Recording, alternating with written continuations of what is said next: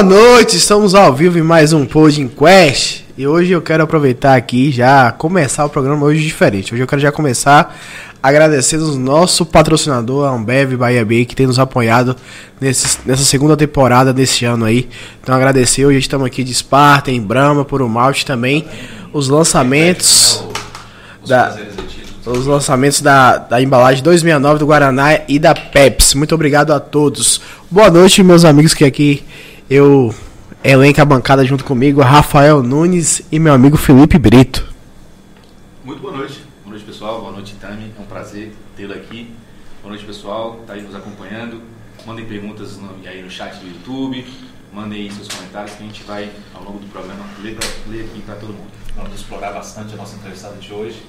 Lembrando que, é, não por acaso, estamos separados até pela rivalidade de hoje, daqui a pouquinho tem Vasco e Flamengo. As pessoas já estão ali à flor da pele para saber quem vai ser o zoado, ah, para onde vai a zoação da noite. Se é para os torcedores do Vasco, se será para os torcedores do Flamengo. Eu acredito que vai ser para os vascaínos mais uma vez. A né? obrigação de vocês, né? Um time milionário, que tem vários reforços. Obrigação de vencer do Flamengo Vasco hoje com uma zebra. Rapaz, inclusive... Zebra, zebra, zebra, zebra. Se perder, vai ser feio. praticamente desenrolada. Se perder, o técnico do Flamengo balança, inclusive. Aproveitando, hoje eu vi uma, uma, uma propaganda da TIM falando sobre o, o jogo. E ela dando um foco no Vasco, e as pessoas, ah, é por isso que não, não funciona o sinal da TIM. sempre caindo. Sempre caindo. Praça Nossa, mais um ano Sempre caindo. E hoje temos nossa convidada aqui que eu vou deixar que o Rafael apresente. Eu já tô de vermelho e preto, né? É, tô vendo que não, por acaso, tá vendo aí? Bom, Tami, ela. Eu vou permitir que ela se apresente para os nossos convidados, porque depois a gente vai explorando aos poucos quem é ela de fato em seus diversos segmentos da vida artística, artística e profissional. Então, seja bem-vinda ao nosso podcast, é um prazer enorme tê-la aqui. Boa noite, meninos. Boa noite para vocês que estão em casa. É, a satisfação é minha estar aqui com vocês a primeira vez, quem sabe a primeira de muitas, a primeira de algumas vezes que a gente é, vem conversar, socializar resenhar e, claro, informação, utilidade pública, né? É, como o Rafael já fez aí, uh, já deu um spoiler, né, acerca do que vai ser dialogado aqui hoje, mas é isso. Eu sou Tami Persan, eu sou cantora, eu sou a professora Tamires, é, eu sou membro do, do coletivo das artes Montirô, é, membro da ONG Nossa Arca, enfim. Eu tenho, tenho, tenho diversas versões, digamos assim. E a cada dia eu venho descobrindo algumas outras, né? Uh, no decorrer dos acontecimentos aí. Como, como dizem alguns. Eu estou muito nessa. Já estou muito nessa pegada acadêmica, né? Mas como dizem alguns dos, dos, dos historiadores, dos estudiosos aí que eu admiro, né? E, e, é como eu costumo dizer também, e um grande amigo meu, que foi meu professor, é, eu sou uma cientista social, então eu estou em construção, desconstrução, reconstrução, e é isso. Perfeito. Perfeita definição. É, Tami, você é professora de qual, de qual matéria? Só pra... Então, eu sou graduada em História é, pela Universidade do Estado da Bahia, UNEB, e estou finalizando também a segunda graduação em Geografia é, e continuo os estudos, né, as pós-graduações e mestrado na área mesmo das ciências é, humanas. Então, eu sou professora de História, Sociologia, Filosofia. Mas, no caso, hoje você é professora da faculdade, unicamente da UNEB, ou também professora do ensino médio? Não, não eu sou graduada pela UNEB, ah, tá? É, e pós-graduada, enfim, pela UNEB também. Mas eu sou professora do CETEPS, que é o Centro Territorial de Educação Profissional, onde nós temos o ensino médio integrado alguns cursos técnicos. Né? Inclusive, vocês têm aqui na equipe técnica um, um ex-aluno meu, Rogerinho, ops, o Rian, né? E, enfim, então eu trabalho ali no CETEPS, na educação básica e educação tecnológica, né? A, a instituição ela funciona nesse segmento mesmo da educação profissional e tecnológica. É, e também sou professora de uma unidade também uh, da, da EJA, né, o SESI Bahia. Então a gente trabalha com a EJA, ensino fundamental e ensino médio. Uh, além disso, no CETEPS também nós temos, no, no noturno, a gente funciona com o ProSub, né? A gente chama de ProSub porque aí é o segmento apenas para curso técnico. Então, quem já finalizou aí o seu ensino médio e aí está no seu ensino superior, digamos assim, o técnico, né, já não faz mais parte da educação básica, já é superior, é, também trabalho para essa modalidade. E uma também, uma, uma, uma das profissões que você não elencou aí, foi que também você é boa em debates. Sim! É. em alguns momentos, né? Como eu falei, assim, eu, eu me encontro em fase de construção. É, na verdade, o ser humano em si, né? Construção, é, reconstrução e, e, muito desconstrução. Acho que eu estou na fase da desconstrução, né? Tem sido bem forte, tem sido bem latente. Para você que está em casa, é, eu perguntei cadê o roteiro, não tem nenhum roteiro, mas a gente começou com, com uma conversa aqui. E realmente, você fala da questão dos debates. Porque sim, eu gosto. Eu gosto de, de política, né? O Rafael e eu já debatemos bastante, inclusive, né? Já falamos sobre. Hoje tem Felipe Pão aí que vai te ajudar no Mas debate. com muita é. tranquilidade. Pois é, né? Tô conhecendo aqui o Felipe, estou sabendo que ele é. Tucano, tucano. Eles, não conseguem me definir, na verdade. Eles querem me jogar para um lado político que na verdade não existe. O interessante é você ser adepto às discussões, Exatamente. adepto é, à Ele é ideia é centrão, de ouvir de, de é respeitar é também. É acho, acho, interessante. Olha, é, é, eu, eu conheci, tenho conhecido várias pessoas é, que anteriormente se, se denominavam de esquerda, né, extrema esquerda, extrema direita. E, e, eu também já discuti, como você é, pontuou, eu já sinalizei, já, já discuti, discuti mesmo, viu, gente, de brigar na rede social, de bloquear, de ser bloqueada e de criticar e mas, assim, a gente precisa realmente ponderar.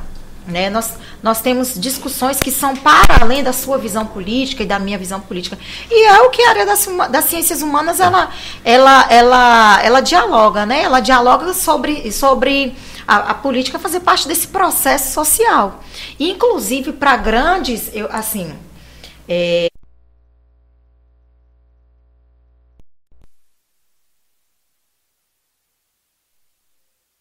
né?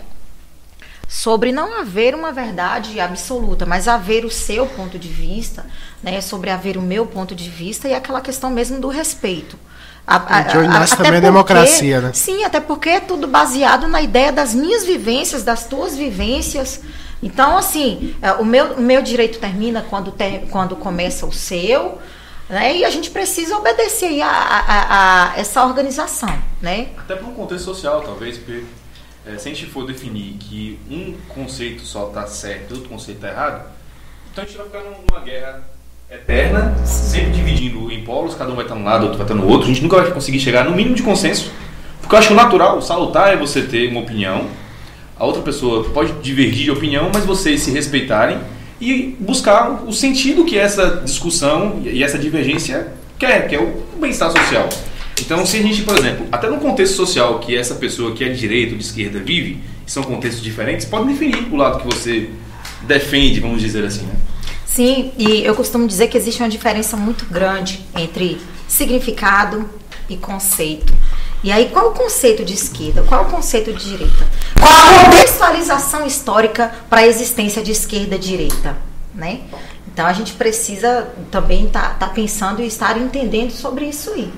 É, existem coisas que, assim, eu, eu realmente eu fico imaginando, gente, como é que uma pessoa como o Felipe, uma pessoa tão instruída, uma pessoa tão bacana, é extrema direita ou é extrema esquerda a ponto é, de, de, discutir no sentido de brigar mesmo e não de dialogar sobre determinado ponto, de não respeitar o outro. Eu acho que, que a máxima é, da democracia, já que, que, já que é um sistema aí vigente no Brasil,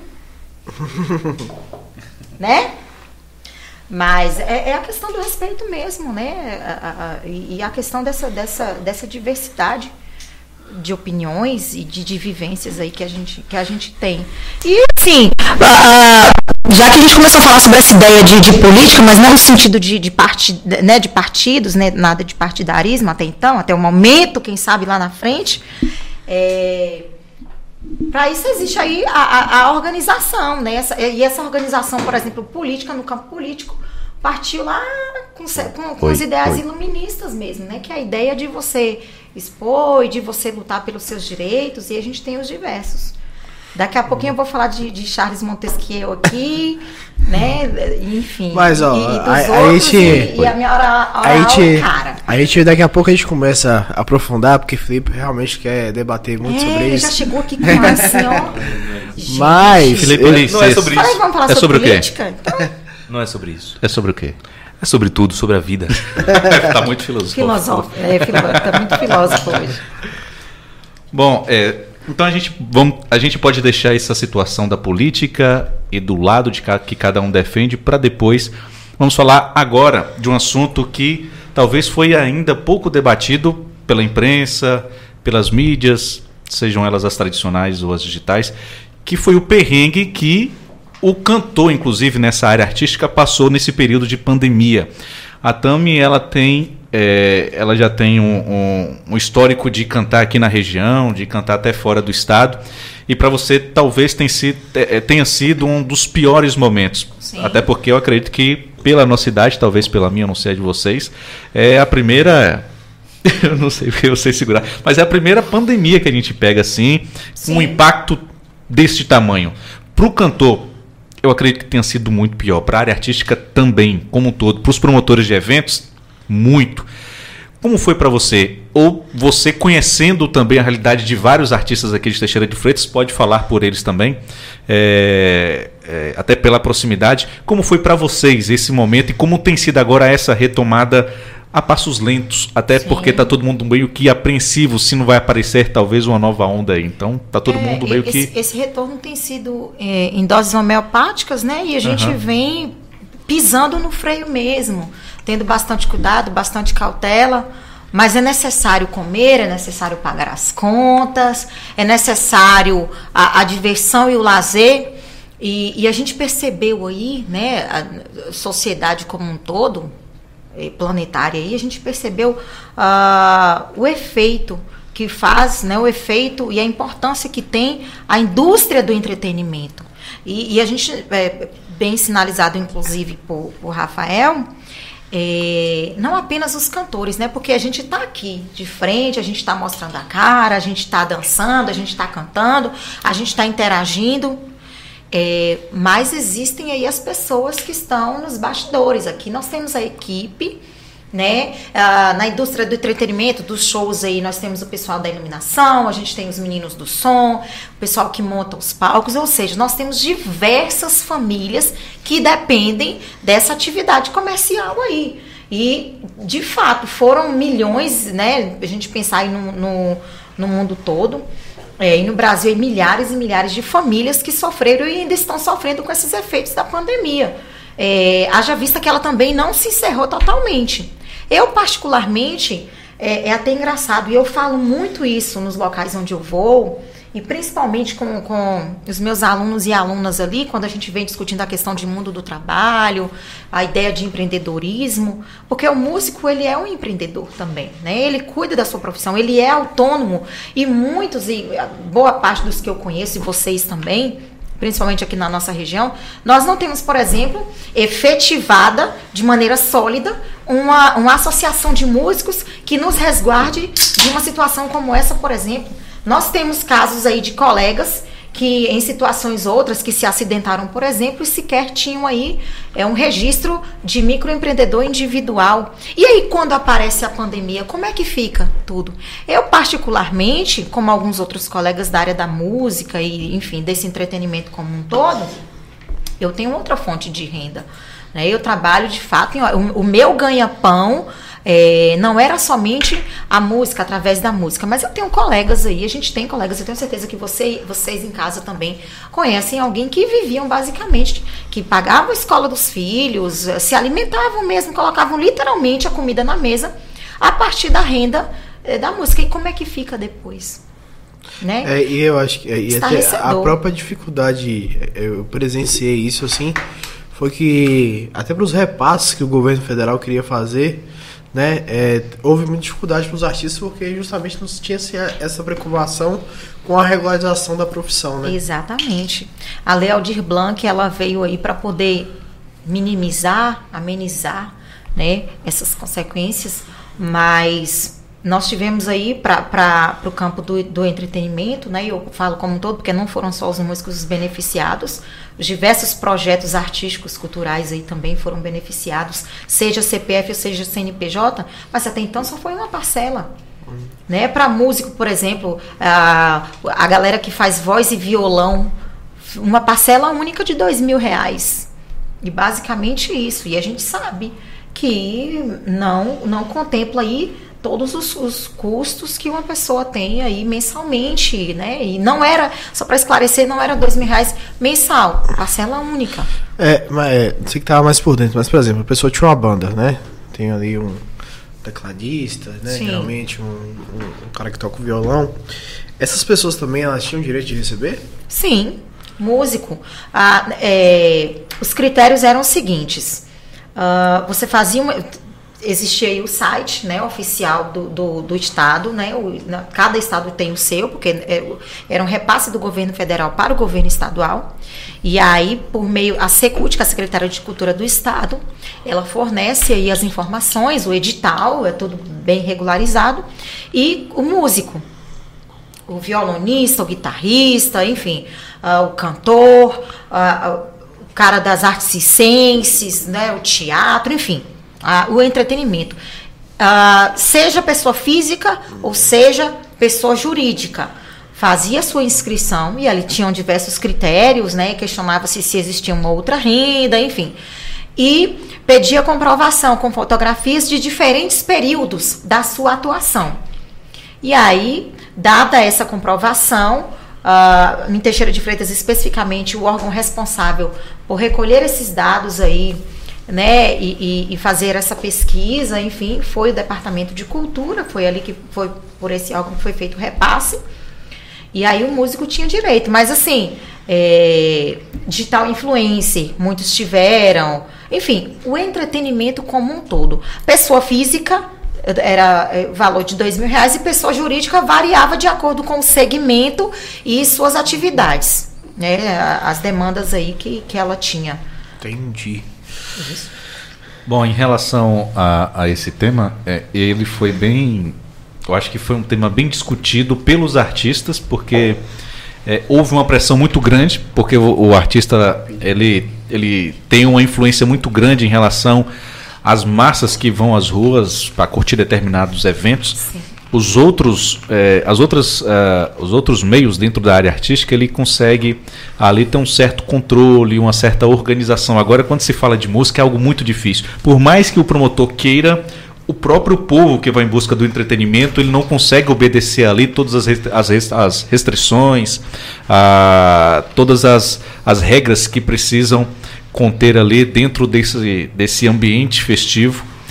E chama a atenção do Estado, porque lá em cima tem alguém tentando controlar os números para que essa situação não se agrave ainda mais. Aí o Estado que eu digo vai da União ao, ao governo é, estadual e também é, tem os prefeitos aqui embaixo que é quem precisa segurar as pontas, né? Sim.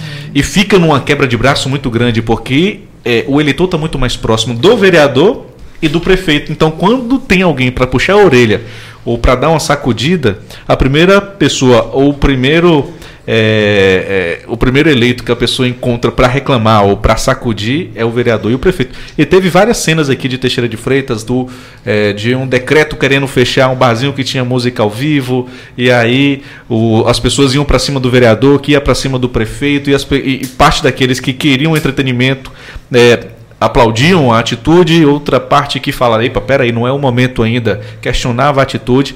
Então ficou difícil. Para quem é eleito ficou difícil, para quem busca o entretenimento e ficou difícil para quem fornece esse entretenimento. Sim. E aí ficou uma coisa ruim em termos de saúde pública e uma coisa muito chata em termos de política, porque as pessoas encontraram no coronavírus algo nesse sentido de um debate muito acalorado no, no âmbito político. Sim, e, e trago verdades. trago verdades. a sociedade civil, é, ela às vezes ela é colocada à margem e ela se coloca à margem uhum. acerca dessas questões políticas. E novamente a gente não está falando de partidos aqui. Né? A sociedade civil, é, é, ela, às vezes, ela, ela é leiga em alguns pontos, né? ela não sabe o que questionar, ela não sabe em quem votar, ela não sabe por que votar. Agora, pior que a sociedade civil é nós termos representantes dentro da Câmara que não sabe quais são as suas atribuições. Caramba, tem vereador que, que entra ali e não sabe nem para que, que serve é, um vereador. Né? Não sabe se ele faz parte ali do segmento do legislativo ou do executivo. Eu vou fazer, eu vou fazer, não faz zorra nenhuma. Não tem respaldo para fazer nada. Não tem qualificação para elaboração de um projeto de lei, quiçá para aprovação. Aliás, para execução, principalmente a ideia da, da execução. Então, cabe realmente a gente, a gente entender também quais são as, as atribui atribuições deles eles entenderem quais são as suas atribuições, e é como você falou, essa ideia da organização aí é que falta. E realmente é uma questão de saúde pública, mas a gente também precisa entender que fechar os estabelecimentos ou abrir estabelecimentos e deixar a festa acontecer é, é prejudicial e as consequências vêm para todo mundo. E infelizmente são, são, são consequências de cunho, é, é como você falou, de cunho social, de saúde pública, de cunho político. A gente não sabe se unir é, é, em função de um, de, um, de um bem comum. A gente pensa no nosso. Até hoje nós temos sérios problemas aí em função de estar fechando estabelecimentos, abre estabelecimento, é, libera as aulas, fecha a escola. E infelizmente a gente realmente nós não temos essa organização. A população ela ainda precisa se educar nesse sentido. Porque foi nos dada também a oportunidade de, olha, vamos tentar retomar as atividades mas tenham cautela, tenham educação, tenham organização, respeitem os decretos, né, as, as restrições aí, é, respeitem os protocolos e a gente, a gente, sociedade civil, é, a gente acaba burlando essas regras. E a consequência principal é para quem? Para nós, na condição de eleitores e na condição de, de povo mesmo. É. A gente precisa aprender a ter essa educação de fato.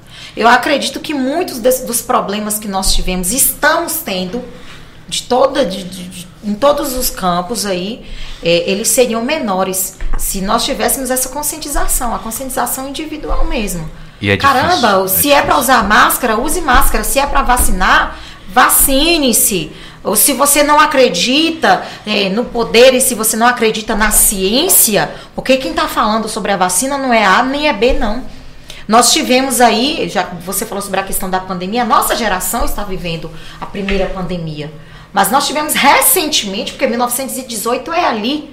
Nós tivemos uh, em 1918 500 milhões de pessoas contaminadas, 55 milhões de mortos em comparação com a que nós estamos tendo agora, e aí o avanço na ciência, o avanço nos protocolos, os meios de comunicação. 1918 as pessoas tinham aula no radinho. Juntavam ali as crianças, quem tinha rádio? Quem tinha rádio?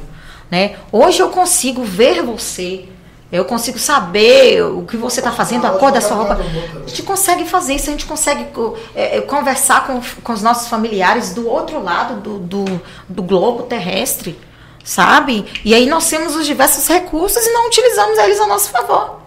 Infelizmente. Também com a pandemia, a gente, se é algo novo, a gente ficou muito sem referência. Sim. Então, assim, cada um se apegava naquilo que acreditava, né? Eu hoje até vindo pra cá, tava vendo um grupo aqui, é, um pessoal, pessoal de um grupo político, fazendo hoje uma palestra, um evento com falando sobre a questão da vacinação, pós-vacinação, o que não te contaram sobre a vacina, Sim. como se isso agora fosse tipo assim também resolver alguma coisa que vacinou não vai dar um reset no corpo, né? Então assim, Exatamente. É, é, são acho que não acho que não tem mais o que se discutir sobre isso nesse sentido assim de que quem já vacinou vacinou, certo? Uhum. Claro, a gente pode discutir é, o que pode ser de precauções, que pode ser feito para a gente continuar é, decaindo na situação do Covid. Né? Agora a gente ir para onde a gente é, discutir, igual e também com emblema político, naquela questão da, na verdade é um grupo de extrema direita. E aí eles tentando trazer aquela questão de, de, de, de, de um pouco da ideologia, um pouco das questões assim, de um jeito muito assim, extremo, como se rasgando tudo sobre a ciência, rasgando tudo do que, do que é de fato que tem feito a importância da vacina para todo mundo. Teve, E querendo trazer uma situação que vai deixar a população ainda mais confusa, né? Sim. Teve aquela situação dos pais, inclusive, de é, não serem favoráveis à vacinação de seus filhos. Sim. Eu não sei nem que pé ficou isso, né? Porque algumas escolas iriam exigir essa vacinação a essa faixa etária que é, teria direito à vacina. Não sei como ficou, mas foi um assunto muito acalorado. Pessoas, inclusive, que tomaram a vacina dizer acreditar, dizendo: olha, eu acredito, mas eu não vou usar uma vacina experimental no meu filho.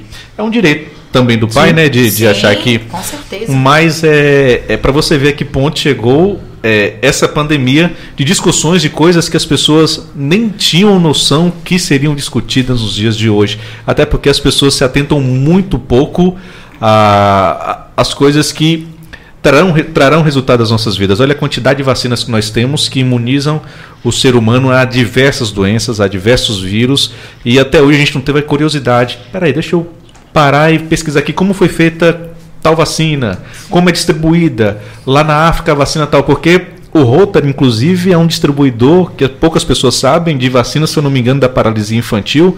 Ela é uma distribuidora mundial e poucas, são poucas as pessoas que conhecem isso. Ela financia parte da vacina. Pois é, e conhecem de fato a eficácia dessas vacinas e o resultado que elas levam a essas pessoas que vivem é, em, em situações degradantes lá em seus, em seus países. Mas trouxe, o, a pandemia trouxe temas que são debatidos. O que me preocupa é porque a gente formou muita gente como cientista nesse período, muita gente se Sim. tornou conhecedor da geopolítica com a, com a Ucrânia e a. Rússia.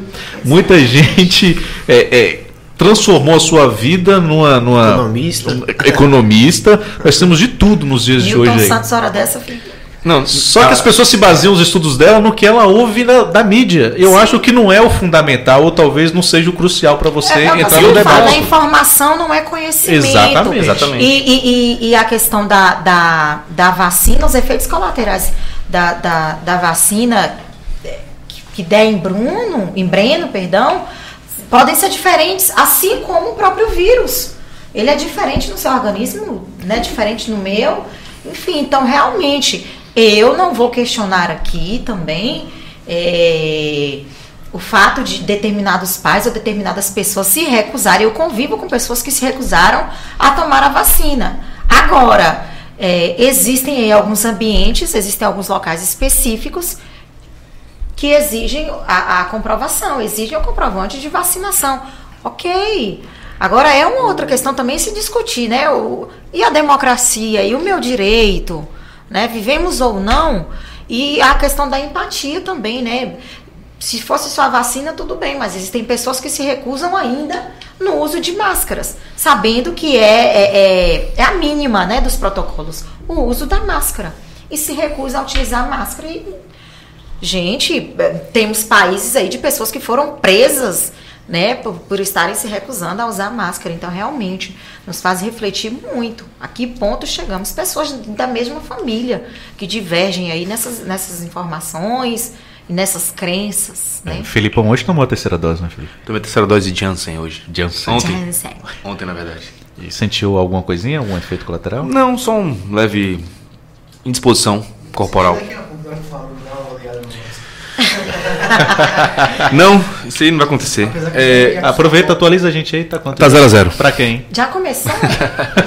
0 a 0 pra quem?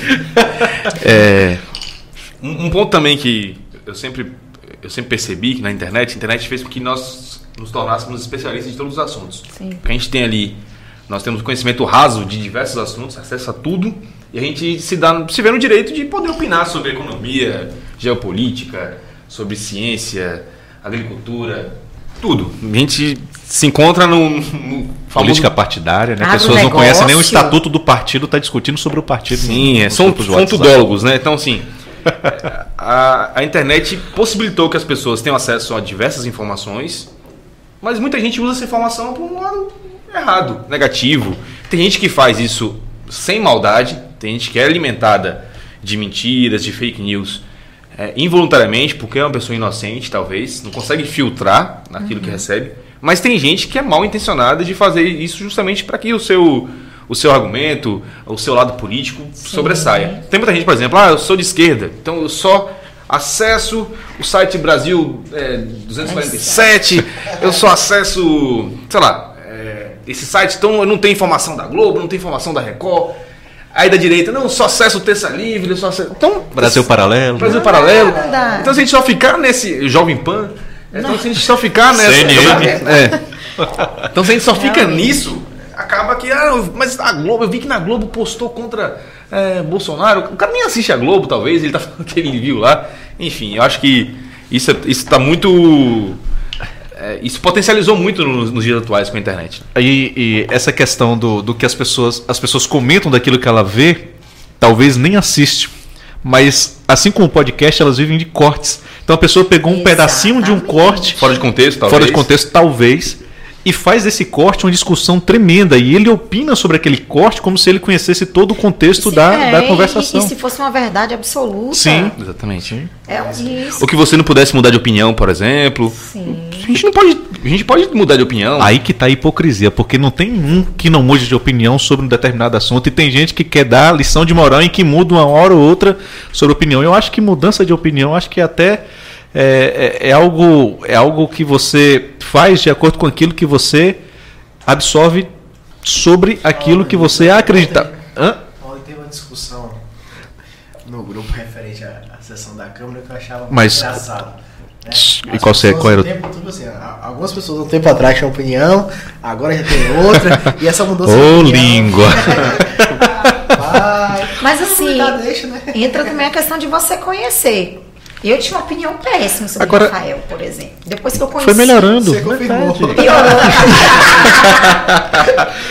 Mas é muito engraçado porque é, os grupos de WhatsApp, eu não sei o que é ou o que fez com que, principalmente nesses últimos dois ou três anos, em Teixeira de Freitas, a evolução dos debates políticos tornassem o principal tema dos grupos de WhatsApp. Não existe outro, outra discussão. Se você entra em um grupo de venda de carro, você vai encontrar algo sobre a prefeitura de Teixeira, sobre algum vereador, sobre, um Sobre prefeito governo de Nova. Viçosa, de Mucuri, de cara. Então as pessoas discutem política o tempo inteiro, até no ambiente em que as pessoas constroem para não ser debatido política. É, O exatamente. Agora, é, as pessoas pegaram o hábito, né, Felipe, pela política, só que esqueceram de desse hábito, dessa, desse desejo de ficar discutindo política, de chegar ao conhecimento, de discutir de fato com conhecimento. As pessoas debatem muito é, de maneira muito rasa e às vezes atinge, deixa de por você não conhecer de fato aquilo que você está defendendo, você deixa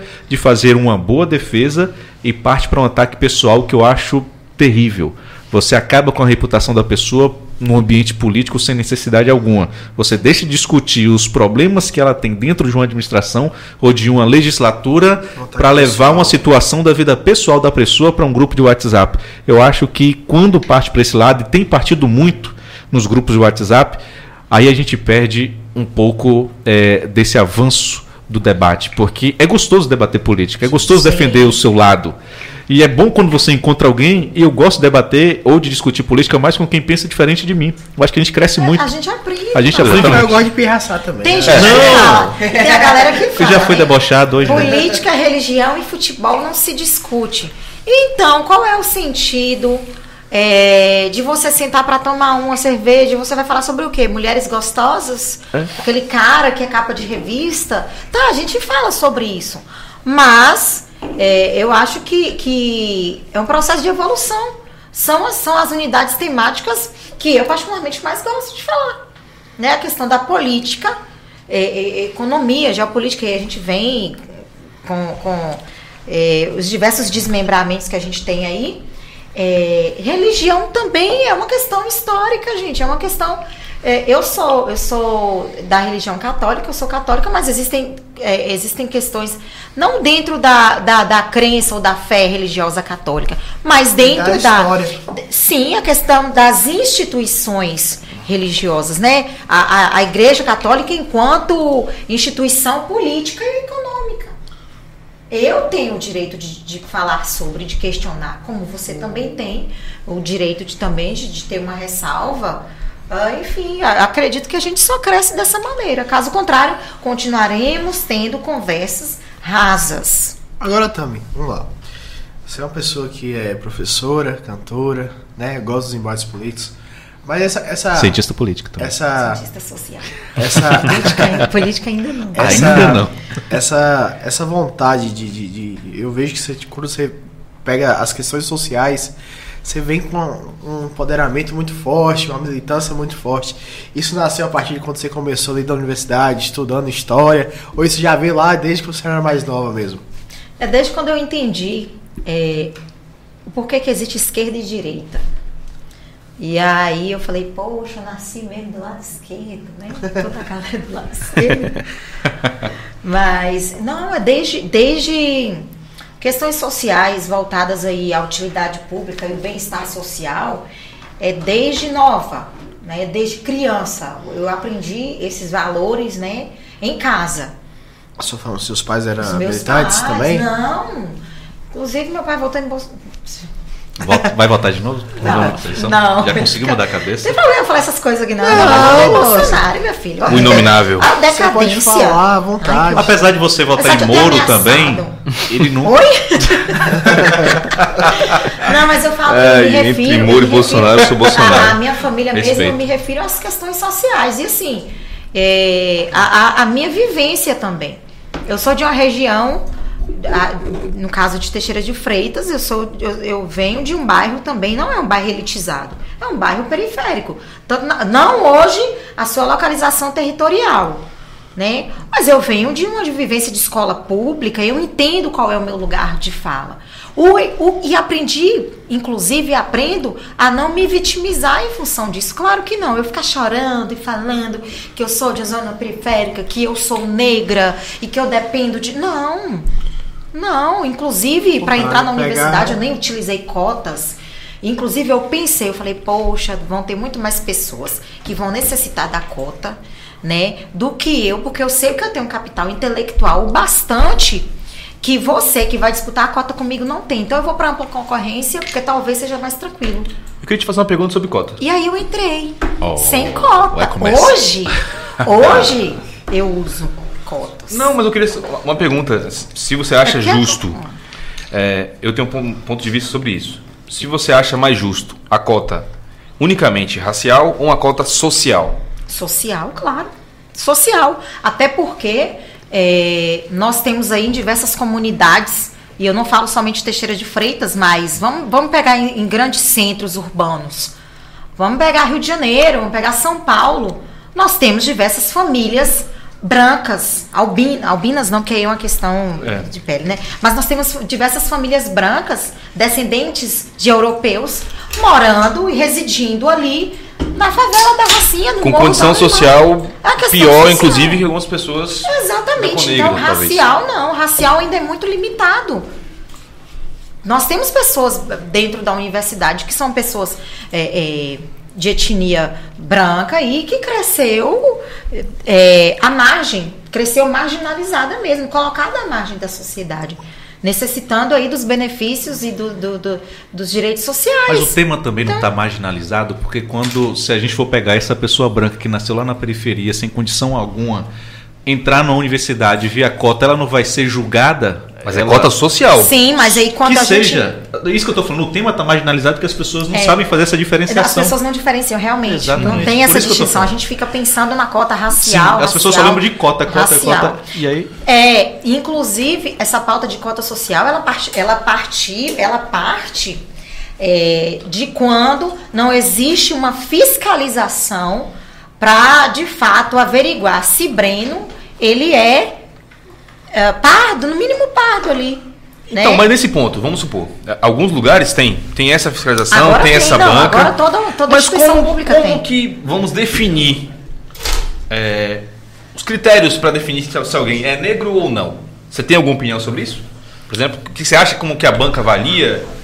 As características físicas. Por exemplo, é, existem os nomes específicos, é, existem umas- algumas nomenclaturas específicas, que eu não me recordo agora também, não, né, não, Não sou tão estudiosa da área, mas é, uh, vamos falar de, de atualidade. Agora, dia 27 de março, 27 de março, vai acontecer o, o concurso público, por exemplo, no Espírito Santo, né? Para o estado do, do, do Espírito Santo.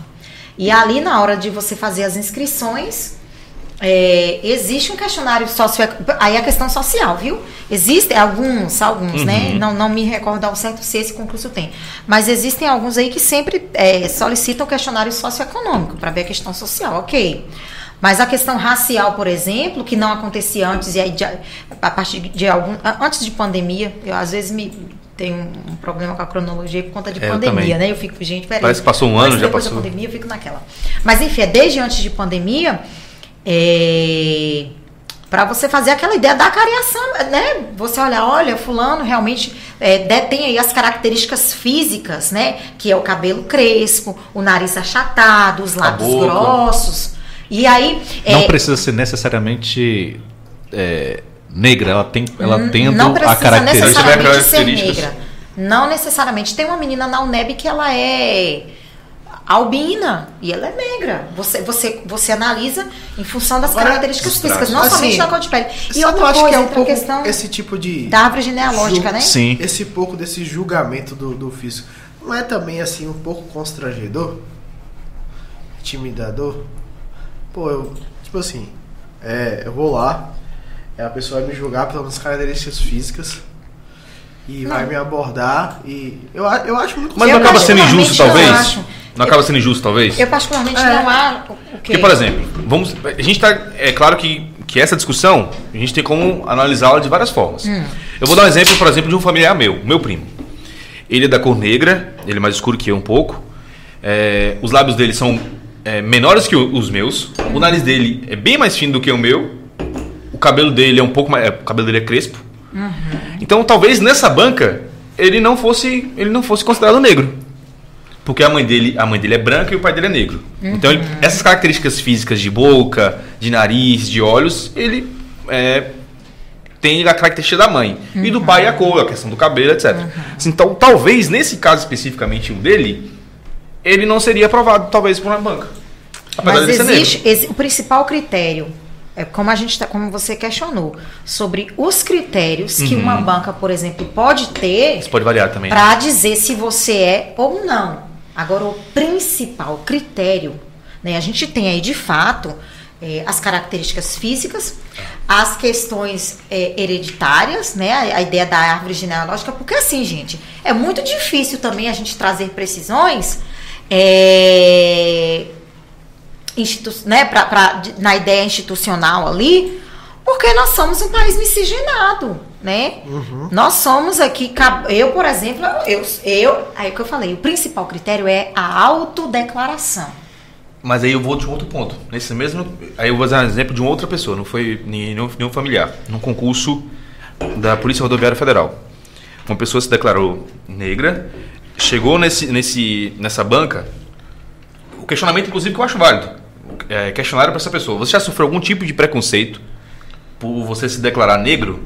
Aí ele falou: Não. Então, esse critério, é, essa resposta dele definiu, a banca definiu que ele não, não poderia fazer parte da cota. Apesar dele ter o cabelo é, crespo, ele, assim, eu não acho que ele era tão. Assim, para não parecer que a gente está criando tabela de cor, né? Sim. Ele não era tão negro, era um pouco mais Sim. claro que eu, assim. Um tom de pele. Um tom de pele mais claro, assim, mais branco, vamos dizer assim. Então ele não foi aprovado justamente nessa questão. Ele tinha outras características, mas segundo ele, né? Essa resposta foi que definiu para a é, banca. É, é o que eu tô falando. Os critérios, é, em linhas gerais, entram nas características físicas, na sua autodeclaração. É por isso que você tem o seu poder de argumentação também. Então você vai participar de um processo seletivo. Então, seja para o segredo talvez seja na autodeclaração. Então, aí ali, ali o primeiro ponto, autodeclaração. E por Sim. que que você se autodeclara como tal? Há, há, há, um tempo atrás, eu não sei, depende também, gente, muito da instituição. Da tá? banca. Da, da BRF, por exemplo, da banca, se é para um concurso, se é para estudar, enfim. Então, assim, é, a gente não dá aqui para poder generalizar. Sim. Né? Cada instituição tem sua especificidade e a finalidade. Não tem como a gente Ok, pontuar se tá mas certo ou errado também. né? gerais, os principais critérios são a autodeclaração. Aí você assina ali em anexo, geralmente vem no edital, que você só assina. Eu, fulano de tal, me declaro preto, é, pardo, branco, amarelo, né? Ponto. Hoje em dia, algumas instituições pedem que você justifique O porquê que você o porquê que você. E aí você tem todo o direito. É, é, é, você vai falar ali sobre as suas características físicas. Ou se você, você, por exemplo, pode dizer que é a questão dos teus avós, a, ideia da miscigenação, enfim. Eu me considero banca- negro. Me- Meu avô era negro, vai minha mãe é negra. Quando a banca vai analisar, ela analisa tudo isso aí. Agora você pode ter certeza. Para além do seu, do seu, da sua autodeclaração e tudo, vem a questão do questionário socioeconômico, que também não garante muita coisa. Sim. Né? A gente. Porque não basta ser autodeclarado. Não. né? Agora nós tivemos muito problema, como eu falei também. A nossa sociedade ela não ajuda. Né? Verdade. Ela Ah, sempre ela quer arrumar um jeito no sistema de burlar isso. E eu não Teve um caso. não somente do Brasil, não. Tá, Teve um gente? caso, desculpa até te interromper. Tranquilo. Teve um caso que aconteceu que foi reportado no Fantástico, não sei se vocês se recordam, que foi de uma pessoa que passou no concurso do INSS. Eu vi. Na foto dele, ele, ele se maquiou todo pra aparecer aí, tanto que nessa reportagem é, filmaram ele chegando e, e saindo do, da, da agência que ele trabalhava e você via claramente que ele era uma pessoa branca. Mas na foto era totalmente maquiado fez um mesmo. pra processo. Ele fez até um processo de, de bronzeamento, se não me engano, Foi. artificial. É, é, é, é em função disso, é que eu falei, a sociedade não ajuda, a galera não ajuda. Ah, salvo engano, eu, eu não, não vou me recordar aqui a instituição, viu, gente? Mas acredito que era de São Paulo, não sei. A USP, eu não me recordo ao certo, não. É, que no meio do curso, eh, várias pessoas perderam a vaga. Direito, medicina, perderam a vaga porque tiveram aí várias denúncias de pessoas que se. Gente, é muita sacanagem, Breno, chegar e falar assim, eu sou preto. E aí, por isso que agora existem esses critérios todos. Sim. Existem esses pontos todos aí para ser levados em consideração, justamente para não haver aí. É, essa- é, burlar essa lei, essa regra. E pensando por um, por um ponto assim, tô É aqui necessário, refletindo. né? Essa banca eu acho que talvez seja o critério mais justo. Porque a gente não tem como definir, por exemplo, o diâmetro de, de um nariz, a espessura da boca, a tonalidade da pele. A gente tem como criar uma tabela para definir isso, com critérios objetivos. Então, o critério tem que ser de fato uma banca mesmo, que seja ali uma, ban- uma banca talvez diversa, para a gente ter Sim. variadas opiniões dentro dessa banca, para conseguir chegar num, num- Será que em algum momento você acredita também que a gente vai chegar no- nesse processo de, de dessa cota é, cota social? Você acha que a gente vai chegar a avançar isso em algum momento? Eu falo isso porque é, há um tempo atrás que eu, eu aprofundei um pouco mais essa questão de educação e tal. E eu fiquei muito feliz que a Universidade Federal veio para cá, participei da inauguração. Né, eu sei que é um marco muito grande. Eu tenho, graças a Deus, assim, a gente tem um voluntário, a gente trabalha com muita família, a gente viu muita gente mesmo, de fato, indo para a faculdade, que realmente era uma oportunidade, né? Agora a gente sabe também que, por outro lado, é muito desigual. No sentido que a gente sabe que quem tem mais condições paga um cursinho e acaba ocupando muitas dessas vagas também, Sim, né? com certeza. Então, assim, é... e a gente continua nesse déficit da atenção básica, né? No Brasil, a gente avançou, é, teve um avanço, né? No período do, do governo Lula e Dilma, se fala dessa construção de universidades federais, mas também, por outro lado, não foi proporcional ao avanço da, da, da- da educação básica, né? Que é, é um desafio ainda, né? é, dentro do nosso país. Você acha que em algum momento a gente vai conseguir, de fato, chegar nesse processo e que as pessoas que estão na periferia tenham mais ainda oportunidades? Eu sei que talvez é, é, é, tá- na sociedade talvez que a gente está vivendo hoje, a gente olhando de fato hoje, é desafiador né, ter essa esperança. Mas você acredita, você que é uma historiadora que est- estuda há muito tempo, né, pá, tá dentro da universidade, tá dentro da, da- das escolas de fato também. Você acredita que a gente vai chegar nesse processo, desse amadurecimento? A gente avança para isso? É, Você, dentro da sua pergunta, está a resposta. É, eu faço mestrado na UFES, é, ensino na educação básica. E aí algumas pessoas já me perguntaram, ah, é, você vai focar mesmo depois em trabalhar em universidade, em ensino superior e tal. Eu falo, gente, o meu, eu continuo estudando porque eu acredito na qualidade da educação básica. Eu não quero sair da educação básica. Posso sim partir para uma instituição de ensino superior, é, e claro, né, voltada aí para a ideia da licenciatura? Posso, mas eu não quero sair da educação básica, eu sou apaixonada. Não é uma questão somente minha, mas é justamente para que eu possa ser uma das pessoas que possa contribuir para essa mudança social, para essa mudança né, dessa, dessa desigualdade social. É, vai demorar, não é ainda. Eu não vou trazer para você aqui uma, uma previsão, até porque a gente tem essa imprevisibilidade do futuro. É, é, Edgar Morin, por exemplo, o MEC pediu para que ele, ele, ele é um educador, professor, enfim, voltado para a área da educação. Um dos livros que ele escreveu a pedido aí do, do MEC foi Os Sete Saberes da Educação. Ele começou a fazer em 1999, ele terminou, o livro foi lançado em 2000. E aí, se vocês forem para o YouTube, vocês vão ver vários vídeos. Uh, o livro dele tem, acredito eu que, não sei, 200 não sei quantas páginas, enfim. É, mas ele discute a ideia da imprevisibilidade do futuro. Ele discute é, os, os, pilares, né, que são os quatro: aprender, aprender a ser, aprender a conhecer, aprender a fazer e aprender a conviver. Quando o ser humano individualmente colocar em prática esses quatro saberes, e não precisa ler o livro do Edgar Morin, não. Não precisa ser educador, não. Mas quando a gente aprender o meu lugar, o meu direito, e aí você o seu, talvez a gente chegue nesse ponto aí. É por isso, inclusive no próprio livro ele fala sobre a ideia da imprevisibilidade do futuro. E aí é voltado mais para o professor. É, como ele lidar com essas incertezas do futuro. O livro foi escrito em 2000. Eu costumo dizer, eu, eu revendo ali ele é muito atual, né? o livro e tal, eu falei, cara, ele foi feito tipo para a segunda década dos anos 2000. Nós estamos aí vivendo a pandemia, e nós estamos na iminência da terceira guerra mundial. E não, não adianta a gente falar assim, ai gente, não vai acontecer. Não tá vai ter feito na nossa vida. Não vai, não vai ter feito algum. Ah, não? Então, assim, não, não é tão atual. A gente precisa aprender isso, esses quatro pilares aí. Agora é o seguinte: é o que eu tô falando, não precisa ler o livro do cara, nem, nem ser educador, nem nada, não. Aprender isso dentro de nossas casas. Achei muito bacana vocês falando aí, os três têm filhos pequenos, né? Duas meninas e um menino, e a gente aprender isso dentro de casa, até você, você até questionou sobre desde quando eu tenho esse, esse lado. Ninguém na minha família tem. Inclusive entre meus primos, tios, tias, meus primos da minha idade, eu sou a única que, tá, que entrou no ensino superior. E não é questão de vitimismo nem nada do tipo, não. Mas, assim, a, a questão dos valores mesmo, todo mundo tem os mesmos valores na, na, na minha família.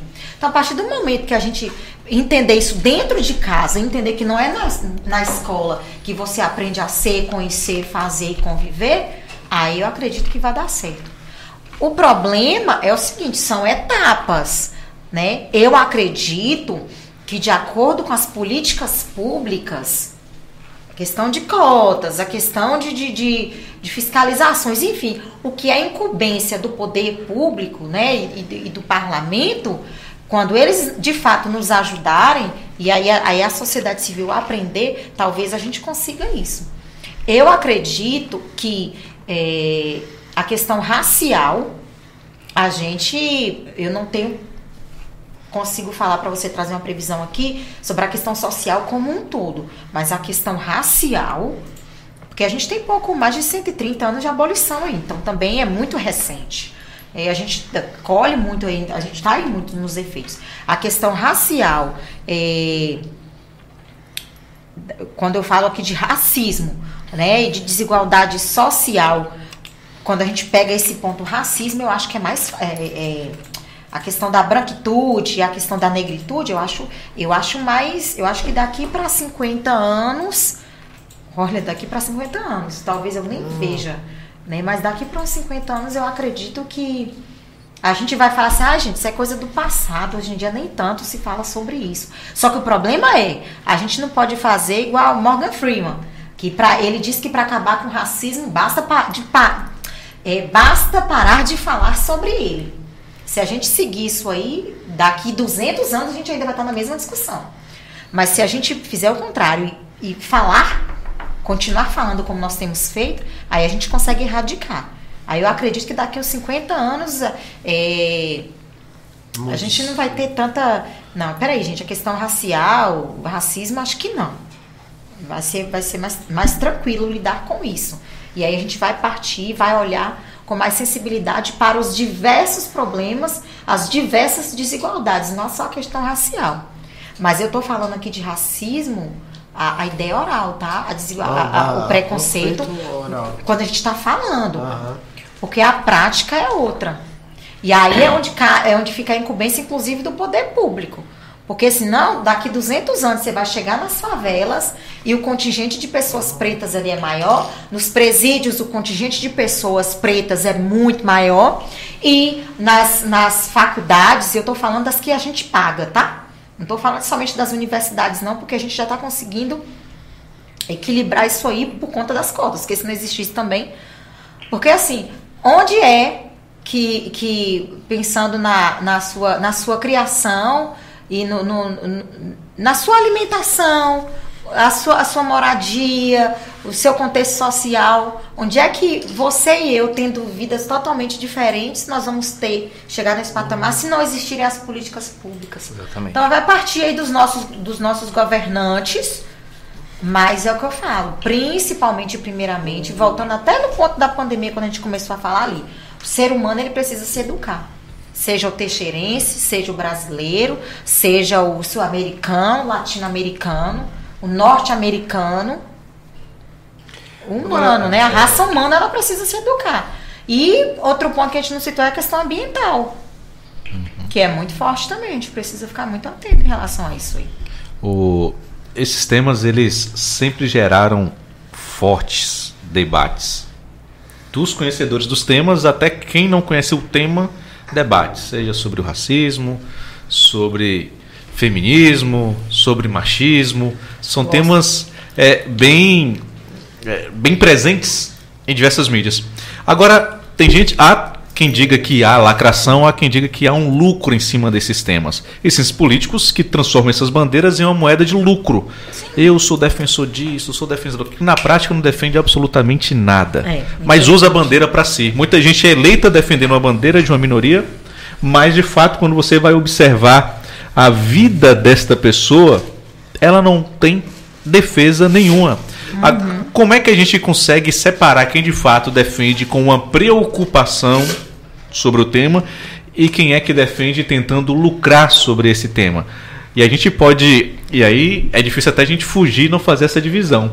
Quem vive de temas de minorias é a esquerda. Quem vive atacando as, a, a, essas bandeiras de minorias a direita. Só que a gente pode falar dos dois lados, mas primeiro da esquerda. Existem muitos políticos que hoje vivem, lucram em cima dessas bandeiras e de fato não defendem nada, não fazem muito para que essa situação mude? Com certeza. Existem. Quer que eu fale nomes? Por favor. não, não. Ah, é, ah. Infelizmente, infelizmente existem. Né? Existem. É o que eu falei com vocês aqui anteriormente. É, projeto de leis nós temos diversos. Agora interessa a quem? Beneficia a quem? E existe a questão de eu, eu, eu trago uma proposta, eu tenho um projeto de lei, a gente analisa se a casa aprova, né? E se vai haver execução.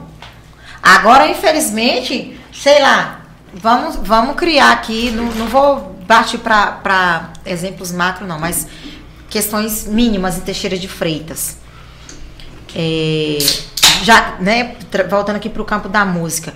Vamos voltar com música na praça. Ó, vamos pegar aquela praça.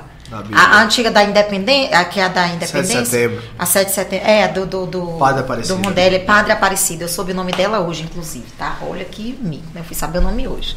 Mas, enfim. É, vamos voltar ali com música na praça. E aí. Ah, por quê? Para ajudar os músicos né? As pessoas também, a, o pessoal já tá, já utiliza bastante na questão do esporte, né? Do lazer, mas vamos partir para o campo da cultura. Ok. E aí vai Tami Persan fazer um voz e violão lá, utilizar o violão, sei lá, o, o perdão, utilizar o som de Idalício, por exemplo.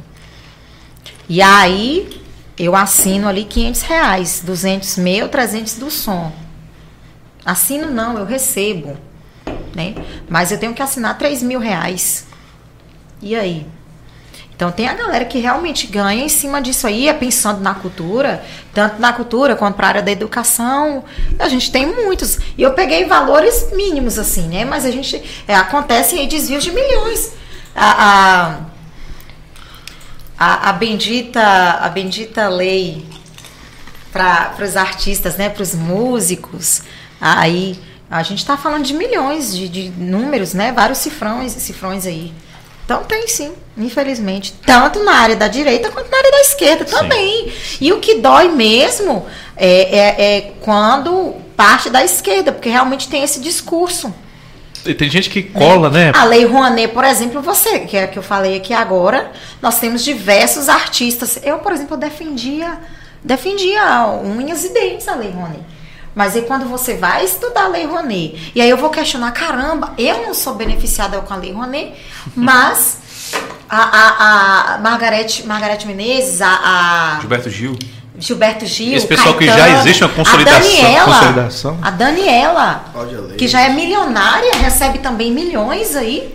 Poxa, aí você passa a questionar, de com fato. Com certeza. Aí você pega, né? Aí você o... sai da extrema, poxa. Sim, sim. Aí daqui a, a pouco você tá no centro, igual o Felipe. eu, eu sou... tá a, a ideia da lei é muito boa e quando é utilizada de maneira negativa, toda lei, todo o benefício que ela poderia trazer é totalmente desconsiderado, porque por gente assim que acaba prejudicando. Quer né? saber uma coisa que, que mudaria essa defesa assim, a unhas e dentes desses grandes artistas que recebiam essas boladas, começa a fazer essa descentralização de fato e fazer esse dinheiro chegar na ponta. Sim. Você vai ver o povo que mais precisa defender a Lei Rouanet e você vai ver eles, ó. Eles nem ficar vão tocar na pianinho, não toca nem no conhece a assunto. lei, não sabe nem de onde veio, para onde vai. Artistas, artistas, artistas locais, artistas regionais não conhecem, né? não sabem ali dos seus direitos. Isso é falar algo interessante, descentralizar. É, a Secult, por exemplo, ela tem alguns projetos aí. A Secretaria de Cultura, eu tô falando como se eu trabalhasse lá, né? Mas assim, o fato de, de você pesquisar mesmo. Eu sou artista, eu sou da área, existem vários editais, a lei orgânica. Chega para determinados artistas em Teixeira de Freitas e eu falo de todos os segmentos. Fale um pouco sobre a, a Secult. Secult é o quê? Secretaria de Cultura do Estado. Lei orgânica, o que, que é isso? É, é, estado. É, território de identidade, não sabe nem para onde vem nem para onde vai isso. E aí, quando você vai falar sobre, você vai apresentar sobre e falar, cara, existe, abra teus olhos, isso é um direito nosso, aí o povo já leva para o lado da política. Gente, a Lei Aldir Blanc, por exemplo, tiveram vários grupos, né? Te- Teve grupo de, de. Eu criei um grupo de WhatsApp. é, um outro amigo também, o Patrick, diversos outros, o pessoal do departamento. O pessoal do departamento, eles foram lá no CETEPS falar comigo, Tami, você me ajuda a identificar aí, a fazer uma triagem da galera de Teixeira que é artista, que é músico e tal, e tal, e tal, e tal, e tal. E aqui, eu não trabalho para a prefeitura, nunca trabalhei para a prefeitura, nunca ganhei um centavo, nada disso. Mas assim, inclusive eu pensando, Muito poxa, eu tenho a minha renda. Né? Imagina quem não Eu- tem, né? Imagina os meus disso. colegas que não É. têm. Peraí. E eu ligar, e eu ligar, né? E assim, entra até a questão da, da credibilidade também que você tem. Porque, assim, não, Tami sabe do que tá falando. E, e eu ter que pesquisar também. É o que a gente estava falando aqui sobre você falar do que você conhece. E aí eu pesquisar. Mas assim, de criar grupo, colocar a galera e falar, galera, a verba vai vir, precisa fazer isso. Ah, não sei o que. Ah, é vírus. Ah, não vem. Ah, porque Timóteo. Porque na época era Timóteo, né? que Timóteo vai roubar, Timóteo é ladrão, Timóteo não sei o que. Gente, não é de Timóteo. Ah, porque Rui Costa isso, Rui Costa aquilo e tal. A gente sabe que vem os desvios. Foram destinados e fo- foram destinados. Foi destinado um valor, foi distribuído outro, seja do governo federal para o estadual, do estadual aqui para o município, também a gente não sabe. Mas assim, o que é seu é seu. E teve músico, músico e artista de não acreditar. De, Chegaria de- na de chegar né? e falar "Ah, que nada, moço, isso é, isso é conversinha, não sei o que, não sei o que. E quando a galera começa a receber, eu quero minha ponta, eu quero meu, que nada, rapaz. quero minha ponta. Você fez isso porque você. e não, e, e essa expressão, eu quero minha ponta, não entende que isso é um direito. E na verdade. É, Tem como fazer um ajeito aí pra eu receber? Tipo, falam. Eu quero pegar esse, esse, Na cachê. verdade, também só vive. é, é, pega daquela situação, vive ali e não busca correr. Exatamente. É, teve uma situação é, em relação aos músicos, que dentro do projeto, né, foi assim, tem um, tem um músico que ele sempre, toda vez que meu tio vem em Porto Seguro, meu tio liga pra ele e tal, ele vai lá pra casa da minha avó e tal, cantar, bater papo, ele é apaixonado por meu tio. E aí, de repente, no meio da pandemia, ele me mandou mensagem, porque sabe que eu condeno o projeto pedindo cesta básica. Que nem um auxílio, nem um auxílio tinha recebido. E assim, a gente ficou, através do projeto, a gente ficou ajudando ele um tempo. Né? Mas assim, é, é, foi triste pra mim, porque era uma pessoa que você tá ali no seu convívio, de repente, poxa, atingiu de fato, igual você falou, eu tenho minha renda. Mas quem é aquele ali que só tinha aquilo de renda, que vive da música, é apaixonado pela música, né? E de repente você olha pro outro lado, tá esses grandes artistas recebendo milhões e milhões e com. Exatamente. E é daí que de fato acho que a gente fi- fica mais ainda indignado, mais Com in- certeza. injustiçado, porque a gente quer que ver as coisas acontecendo. Com porque lá dentro do projeto, por exemplo, a gente tem, tem. O que, que nos move dentro do projeto? É o resultado, ver a, a mudança da vida das pessoas, proporcionar dignidade para a vida das pessoas. Quando a gente consegue fazer isso, é muito bacana.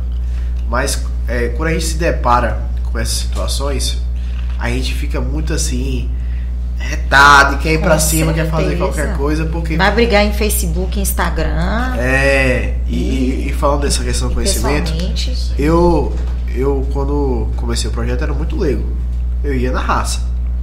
Só que com a necessidade de gostar do que faço, de estar junto com as pessoas que eu faço, eu, eu, eu busquei me especializar na área. Então fui pra faculdade para entender por que, que de fato existia o trabalho das ONGs. Uhum. O que que tá faltando? E aí a gente vai descobrindo mil e umas coisas que existe que assim é, que era pra estar de fato chegando na ponta e não chega. E quando, e quando vem pra cá, não chega de fato. Exatamente. Então assim, a gente pegou, por exemplo, de várias gestões, dinheiro que vinha pra entidades sérias que faziam os trabalhos acontecer, mas que não era repassado. O terceiro setor também sofre quando ele precisa do primeiro setor. Né? O terceiro Ele sofre setor aí, muito. É, as ONGs, Na verdade, as, não existe apoio, não as entidades existe. filantrópicas sofrem muito quando Existe do diálogo sempre em primeiro, primeiro ano de gestões. Vou fazer, vou fazer acontecer, quais, o que é que você precisa e depois. Só que quando de fato existe a, a, a, união dos, do, do- desse- desses setores, o resultado ele é muito top.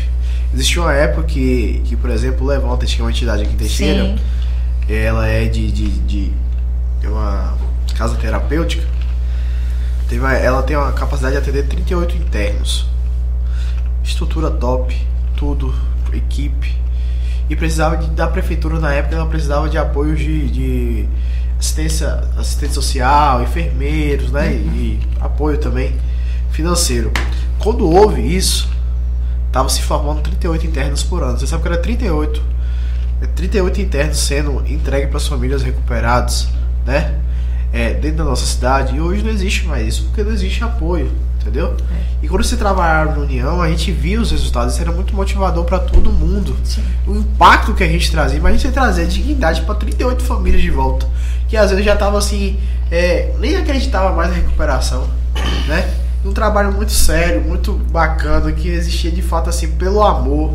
O pessoal faz pela raça. Obviamente, como em todo e qualquer lugar, existem pessoas em ONGs, existem pessoas que não, não querem de fato fazer um trabalho, só querem aproveitar, pegar dinheiro e tal. Mas aí vem a questão das fiscalizações. Aparecer para Né? depois virar político. Aparecer para virar político. disso. Então, assim, Acontece. é, Eu votaria, Rafael, você Se diz. os setores trabalhassem unidos, Fake seria news. muito bacana. Agora, é, Eu, eu concordo. É o que eu estava falando. A, a, a humanidade, nós temos salvação ainda. Agora é aprender isso dentro de casa, Sim. na escola, no nosso trabalho. E vou te Sabe? falar, o Brasil poderia estar muito pior. Nossa. Porque a nossa Constituição, a nossa Constitu- Constituição fala. É, é dever do Estado isso, isso, isso, isso. Mas eu digo, se não fosse o controle social feito pelas instituições religiosas e pelas instituições é, não governamentais, Isso. esse Brasil estava terrível. Nossa, né? Imagine a quantidade de pessoas é, em condição de rua que são assistidas por ONGs e por entidades religiosas. A Sabe uma quantidade. coisa? Ó, E mais imagina- o apoio do segundo setor, porque tem muitas empresas Sim, aí que sim, também com- com engajamento social a gente tem a gente tem oito anos de, de, de projeto, a gente vive do apoio do seu A gente setor. precisa a gente falar nunca, sobre esse nunca, pessoal. sabe que a gente nunca, a hora que a gente faz um trabalho, né, bem grande, de destaque. relevância, e a gente nunca teve um, um- um diálogo com nenhum setor executivo nenhum. vereadores sempre na época de política, que Sim. procura pra alguma coisa, e candidatos que querem sempre pegar uma Às vezes é até Então, bom, porque talvez se Não. tiver, perde a essência. As Sim. pessoas deixam de acreditar. Mas eu se digo- tivesse o apoio financeiro, talvez um aporte financeiro seria ótimo, né? É. Atingiria mais Não, pessoas. e às Sim, vezes sim, não é sim. só o aporte financeiro, é o apoio, aporte de- até profissionais da própria instituição. Estrutural, às. Psicólogo, assistente social. Então, assim, é, e a gente fez há dois.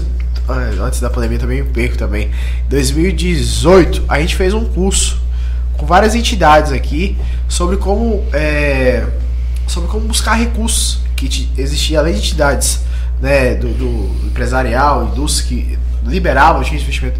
Entidades editais diariamente, aqui em Teixeira acontece diariamente editais de bancos, de, de outras instituições do governo, do próprio governo do estado, que o pessoal aqui não sabia como Captar é, esse captar esse recurso. É. Porque a gente fez um curso de captação de recursos, lembrou a palavra.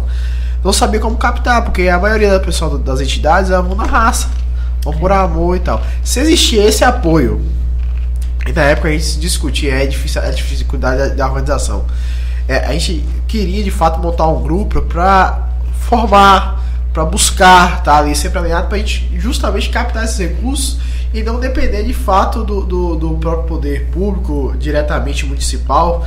Às vezes alguns, alguns impasses até vinha, algumas entidades tinham alguns recursos captados do recurso federal que era repassado pelo município e às vezes ficava ali. Eu já vi entidade aí com seis, oito meses sem receber, atrasar folha salarial Oh, e sem perspectiva Deus. de receber. Isso sendo um direito concedido. Sim. Entendeu?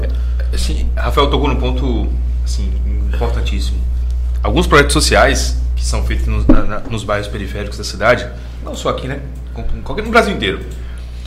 São projetos que mudam a vida, mudam a característica, inclusive, da própria comunidade.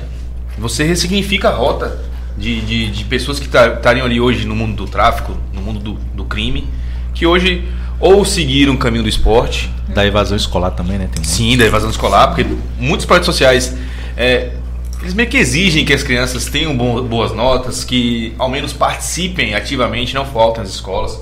Até porque muita gente não pode faltar às escolas, até porque- Condicionam, condicionam a, a- a assistência é, Sim, a, a essa questão. a frequência boas notas. Então, assim, esse trabalho social que, que é feito diariamente por pessoas, inclusive voluntárias, muita gente voluntárias e anônimas, são, são é uma coisa que a gente tem que valorizar. São pessoas que mudam mesmo, de fato, a vida de uma pessoa e não só de uma pessoa, de uma geração, inclusive, né? Sim. Justamente.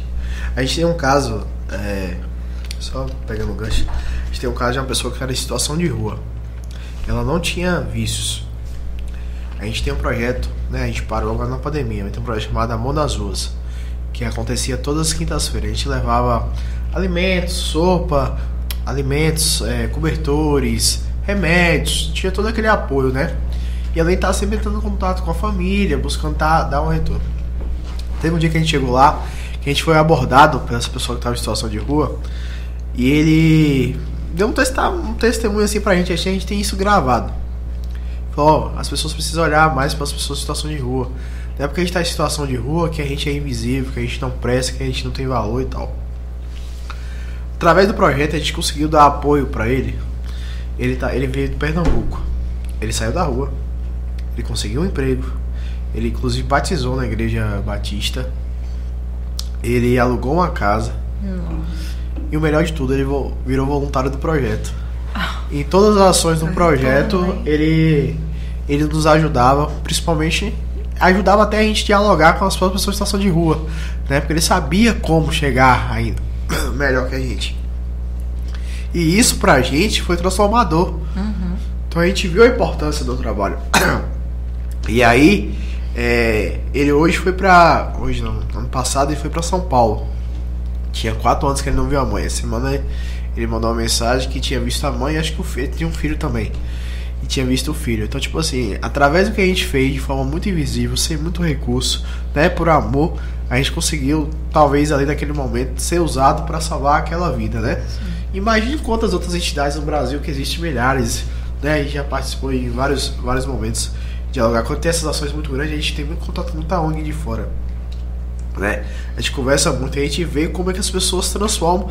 E ainda o que. O que e existe muito recurso, muito recurso, muito recurso para a entidade, porque existe também incentivos do próprio governo, né? Pra, pros, só que as pessoas ainda não sabem como captar. Então, assim, a, a, a, o nosso desafio hoje, por exemplo, aqui, é tentar educar as pessoas que, as pessoas que estão à frente de entidades sérias, uhum. né? Que não tem vínculo político e que é de fato fazer as coisas acontecer, se capacitar e continuar a fazer a diferença, continuar motivado, né? Sim. A fazer a diferença, porque se a gente sempre depende do poder público, todo, passando, passando, a gente desanima.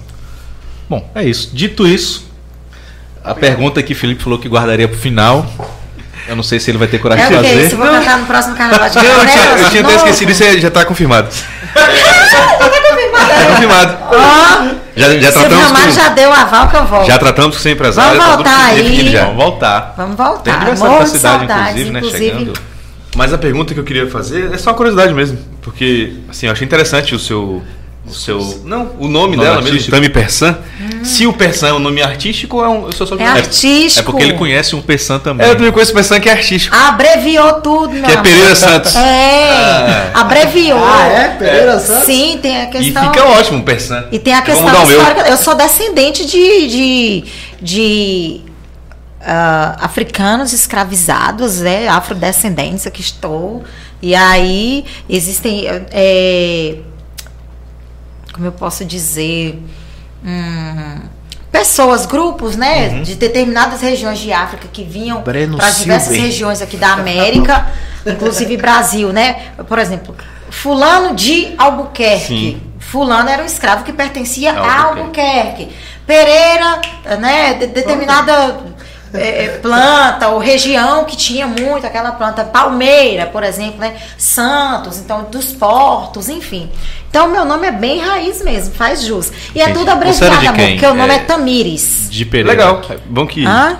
Você era de quem nessa. eh, Se fosse puxar aí essa Do? Santos, A lá, família Santos Pereira. Santos embarcações. Não, se Pereira eu fosse Santos. abreviar o meu, não ia ficar muito bonito. Seria Sinu, que lembra sinuca, lembra barzinho, lembra seria. O meu seria legal. Qual? seria Felipe. Sambre. Sambre? Mas assim, é até engraçado o nome, o nome Persan, gente. que horrível. É, Tami, Ta- Tamires, inclusive, eu, eu na, na.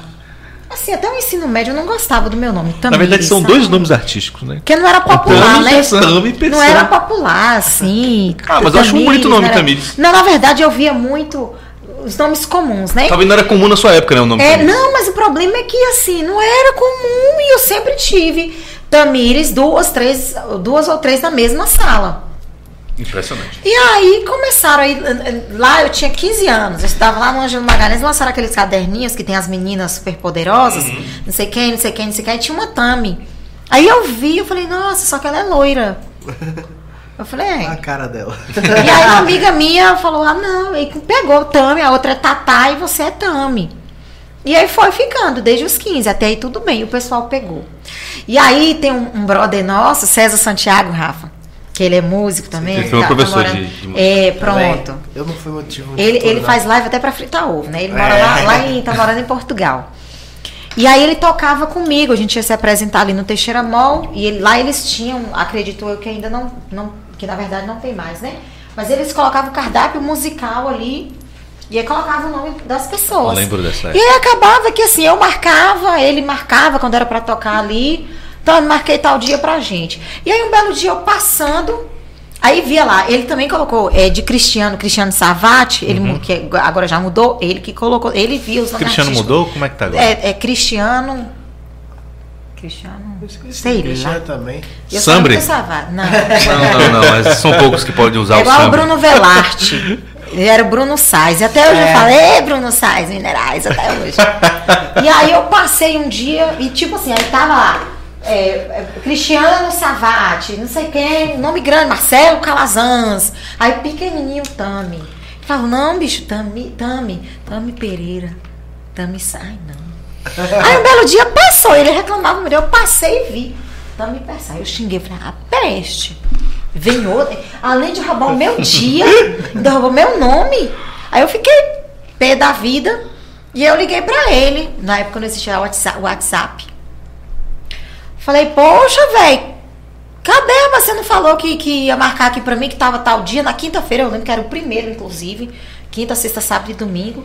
Falei, rapaz, é, tem outra mulher aqui, com o nome de outra menina aqui e tal. Aí ele que riu, riu, mas riu tanto, riu tanto. E aí ele falou, moço, eu abreviei tudo. Peça. Olha que Ficou legal. Ficou, e detalhe, Então você é parente de Ramon, né? No Hoje caso. as pessoas passam por mim. E aí, Bersan? Não fala nem tanto, meu Tamires. Eu também E chamo eu de utilizo. E aí passou tanto que assim. Até as redes sociais, hoje que eu come- começo a colocar, eu utilizo o Tamires, né? Hoje eu gosto um pouco mais do meu nome, né? Do Tamires. Do Tamires, sim. Hoje eu gosto um pouco Mas mais. e aí a pergunta, Rafa? Tem outra pergunta que você queria fazer aí. Não, a pergunta seria de Felipe que ele ainda não fez. Essa era a outra. Ele perguntou se, no eventual segundo turno, se você votaria em Lula ou Bolsonaro. Eu voto no primeiro, em Lula, Em Lula, mas né? como vai ter o segundo, vamos É, votar não- de novo em Lula. É, Agora, levando em consideração, vamos jogar tudo de ruim agora em Bolsonaro. Corrupto. Eu achei que vocês iam me mandar cantar. Negacionista. Eu, eu até pensei, mas eu jurava que ela chegaria aqui com violão. não tirou, ela chegou coisa, sem. Vocês não pediram? Ela Ela chegou- propaganda não. pra mim no violão também. Ah, também achei. Violão rosa. Gente, sair uma coisa aí, É igual advogado. Advogado, se você procura na carteira de Felipe ali, tá carteirinha da OAB. Sim. Ai, meu pai. Talvez até vencida, não sei. Não, mas tá vencida. não. Brincadeira. Mas é. Paguei hoje. é... Renovou? Paguei hoje. Político, né? Desde 2020. Ai, Jesus. É, vamos jogar tudo de ruim nele. E vamos acreditar que ele seja isso. Tem gente que acredita de fato. Vamos quê? Que é acreditar. ladrão? Tudo. O que te faz. E tem outras opções aí. Inclusive, tem gente que nunca disputou Rafael a presidência. terceira querendo- cerveja, né? Tipo o Sérgio Moro? Saber. Não, não Sérgio Moro, aquele empresário do Novo. Luiz Felipe Ávila. Luiz Felipe é um grande administrador. Vamos supor. E o, o Novo ninguém nem pode julgar que seja de direita. Talvez seja igual o Felipe, de centro. Não, ali. o Moro é de Ah, direita. o É, o novo é de direita. O Novo não é de Sim, direita. não é de Não é de direita. O Não é novo, de quando direita. eu Novo é conheci. Mas vamos, tem eu- Ciro, por é exemplo. centro, Ciro é Gomes. centro. Vou- Tem Ciro. Agora, o que faz uma pessoa dizer, ah, eu vou trocar Bolsonaro por Lula de novo? Aí, a pessoa que fala, olha, você tem que votar pensando pra frente, em melhorar o país, em melhorar a educação. Pô, Lula teve 16 anos, já mostrou pra que veio. Aí tem Ciro Lula que é- teve 16? Oito anos. Não, o PT. Ah, tá. Ah, tá. É, o que Mas faz... foi dos oito aí também. É, ou seja, foi ele, Acho que foi 14, inclusive. foi ele por tabela. É, é, o que faz a pessoa não escolher ali, talvez, uma pessoa até mais alinhada com a esquerda, que talvez seja o Ciro, é, uma pessoa que não experimentou ainda da presidência, para escolher uma pessoa que já esteve lá e que já tem indícios mais que suficientes. As pessoas tentam, inclusive, da mesma forma que eu falei que as pessoas confundem muitas coisas, é, é, é, as pessoas acham que a anulação do processo de Lula é a inocência, a absolvição de Lula. E uma coisa não tem nada a ver com a outra. Mas deixa eu te falar. Os indícios são gravíssimos, até porque não Na foi. verdade, Ciro é o novo Bolsonaro. O problema, o problema de Não é. muitos é o seguinte, é de muitas pessoas. é a questão não é porque eu quero que Lula ganhe, que eu quero Votar que por eliminação não é saudável ao Eu Brasil. simplesmente quero eliminar Bolsonaro. Aí você acha que votar por eliminação é, pessoas é, também é benéfico? Querem é Bolsonaro Big não é Brother. porque gostam de Bolsonaro, é simplesmente porque não quer mais O PT. O PT. E o, PT, e o problema é isso, né? Você rotular. Mas Pessoa, PT é Lula, Lula é PT. Tipo, Mas também- Você, você não, se eu falar que eu não gosto de Bolsonaro, já vão falar que Ih, é petista. Opa! no fundo.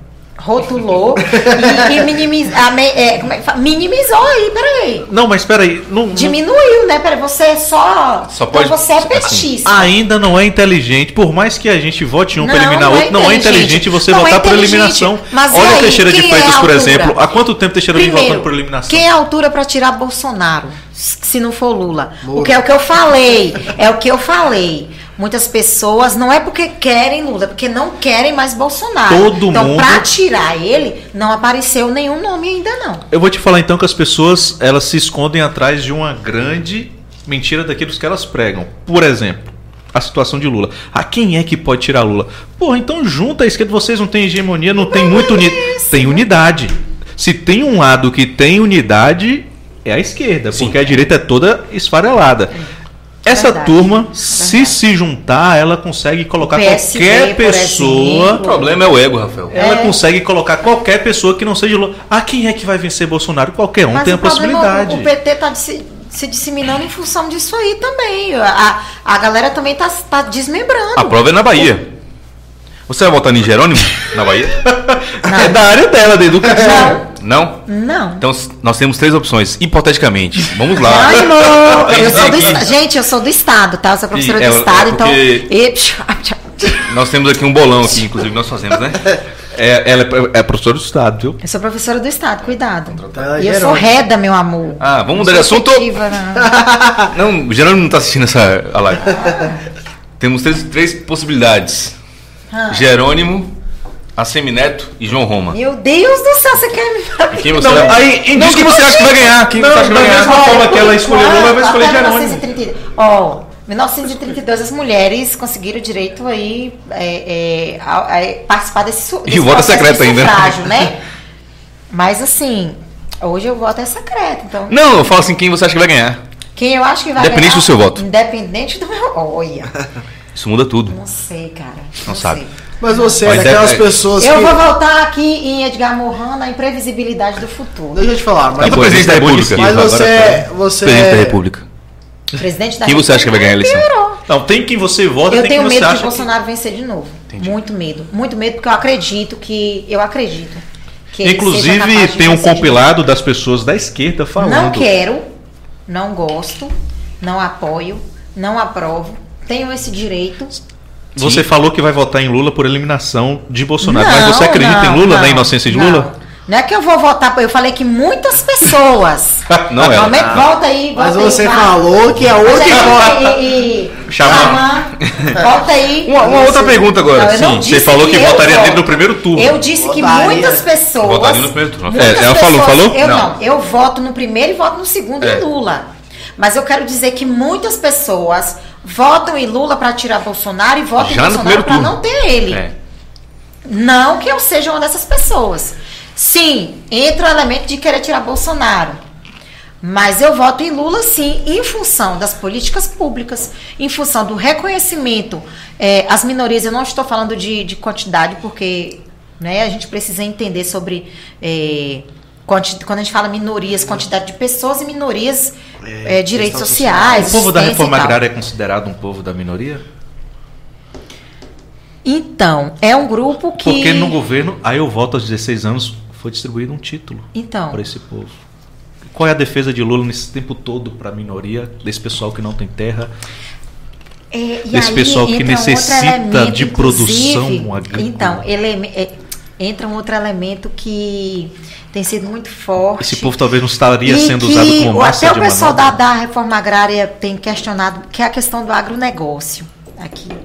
Então, sobre. Você até falou sobre é, é, grupos. é, até grupos pequenos, eu não vou falar de grupos nível grande, assim, né? Nível maior. Que utilizam dos direitos sociais para se beneficiarem. E a gente tem Não muito isso dentro. Sim. Dele? sim. Não, dele não. relacionado Não. à, reforma agrária não, Não. seria? Mesmo mostrando que não existiu dentro da estrutura Gente, do governo dele é que eu uma reforma agrária de verdade. Bolsonaro não governa sozinho. Não governa sozinho. Aí eu esqueço até Bolsonaro, tô falando de Lula. Eu estou falando que Lula também não governou sozinho. Aí quer dizer então que ele, dizendo ser um líder, porque Lula para mim sempre foi um líder da esquerda e do povo aí. que. porque não tem defesa. Rafael e eu, toda vez que a gente se encontra. Sempre tem uma, uma confusão, né? Não, mas é- não confusão, mas é- é- não, não, tô brincando. Confusão do bem, confusão do bem. sobre. Mas é porque É. não é concebível. Divergência do bem. Eu até, de- até acredito em quem Sim. defende ele para tirar Bolsonaro, porque para mim Sim, há uma briga sim, ali de sim. bandeiras e, e- e de crenças ali que precisa ser de fato defendida por um lado ou por outro. Mas eu também concordo que talvez os dois lados tenham falhado muito e talvez não sejam merecedores dessa segunda chance. E aí eu acho que existem outras peças.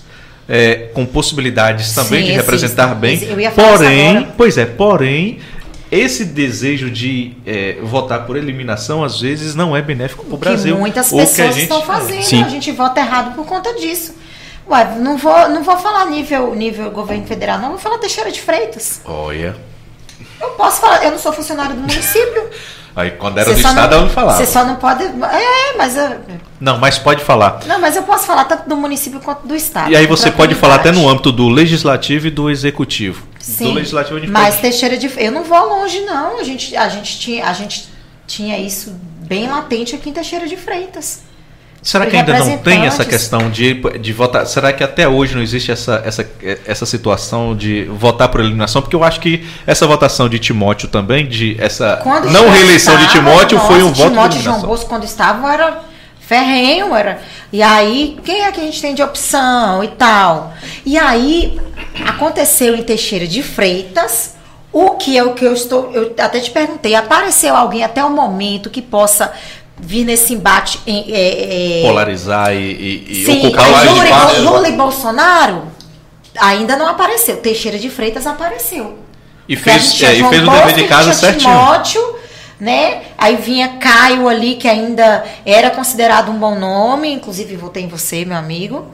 Mas. Sa- Aí, pra você ver que eu não sou de Eu acho que faltou- Eu votei em Caio. Faltou talvez. E falo isso com muita Faltou, tranquilidade. talvez, Aí essas- apareceu quem? Também é apareceu quem? também, é muito apareceu falado. quem? Marcelo Belitado, que era um nome, era uma promessa, era uma crença, não sei de onde surgiu, de onde veio, nem pra onde vai. Foi um fenômeno. E tá E, e, e se- a votação foi funcionário do município, né, nessa gestão ainda, então. A votação foi- e assim na mesma na mesma intensidade que Mas não na mesma intensidade que vem a votação, vem as cobranças também, né? Exatamente. Então é um governo de muito mais responsabilidade, porque teve uma votação histórica no município.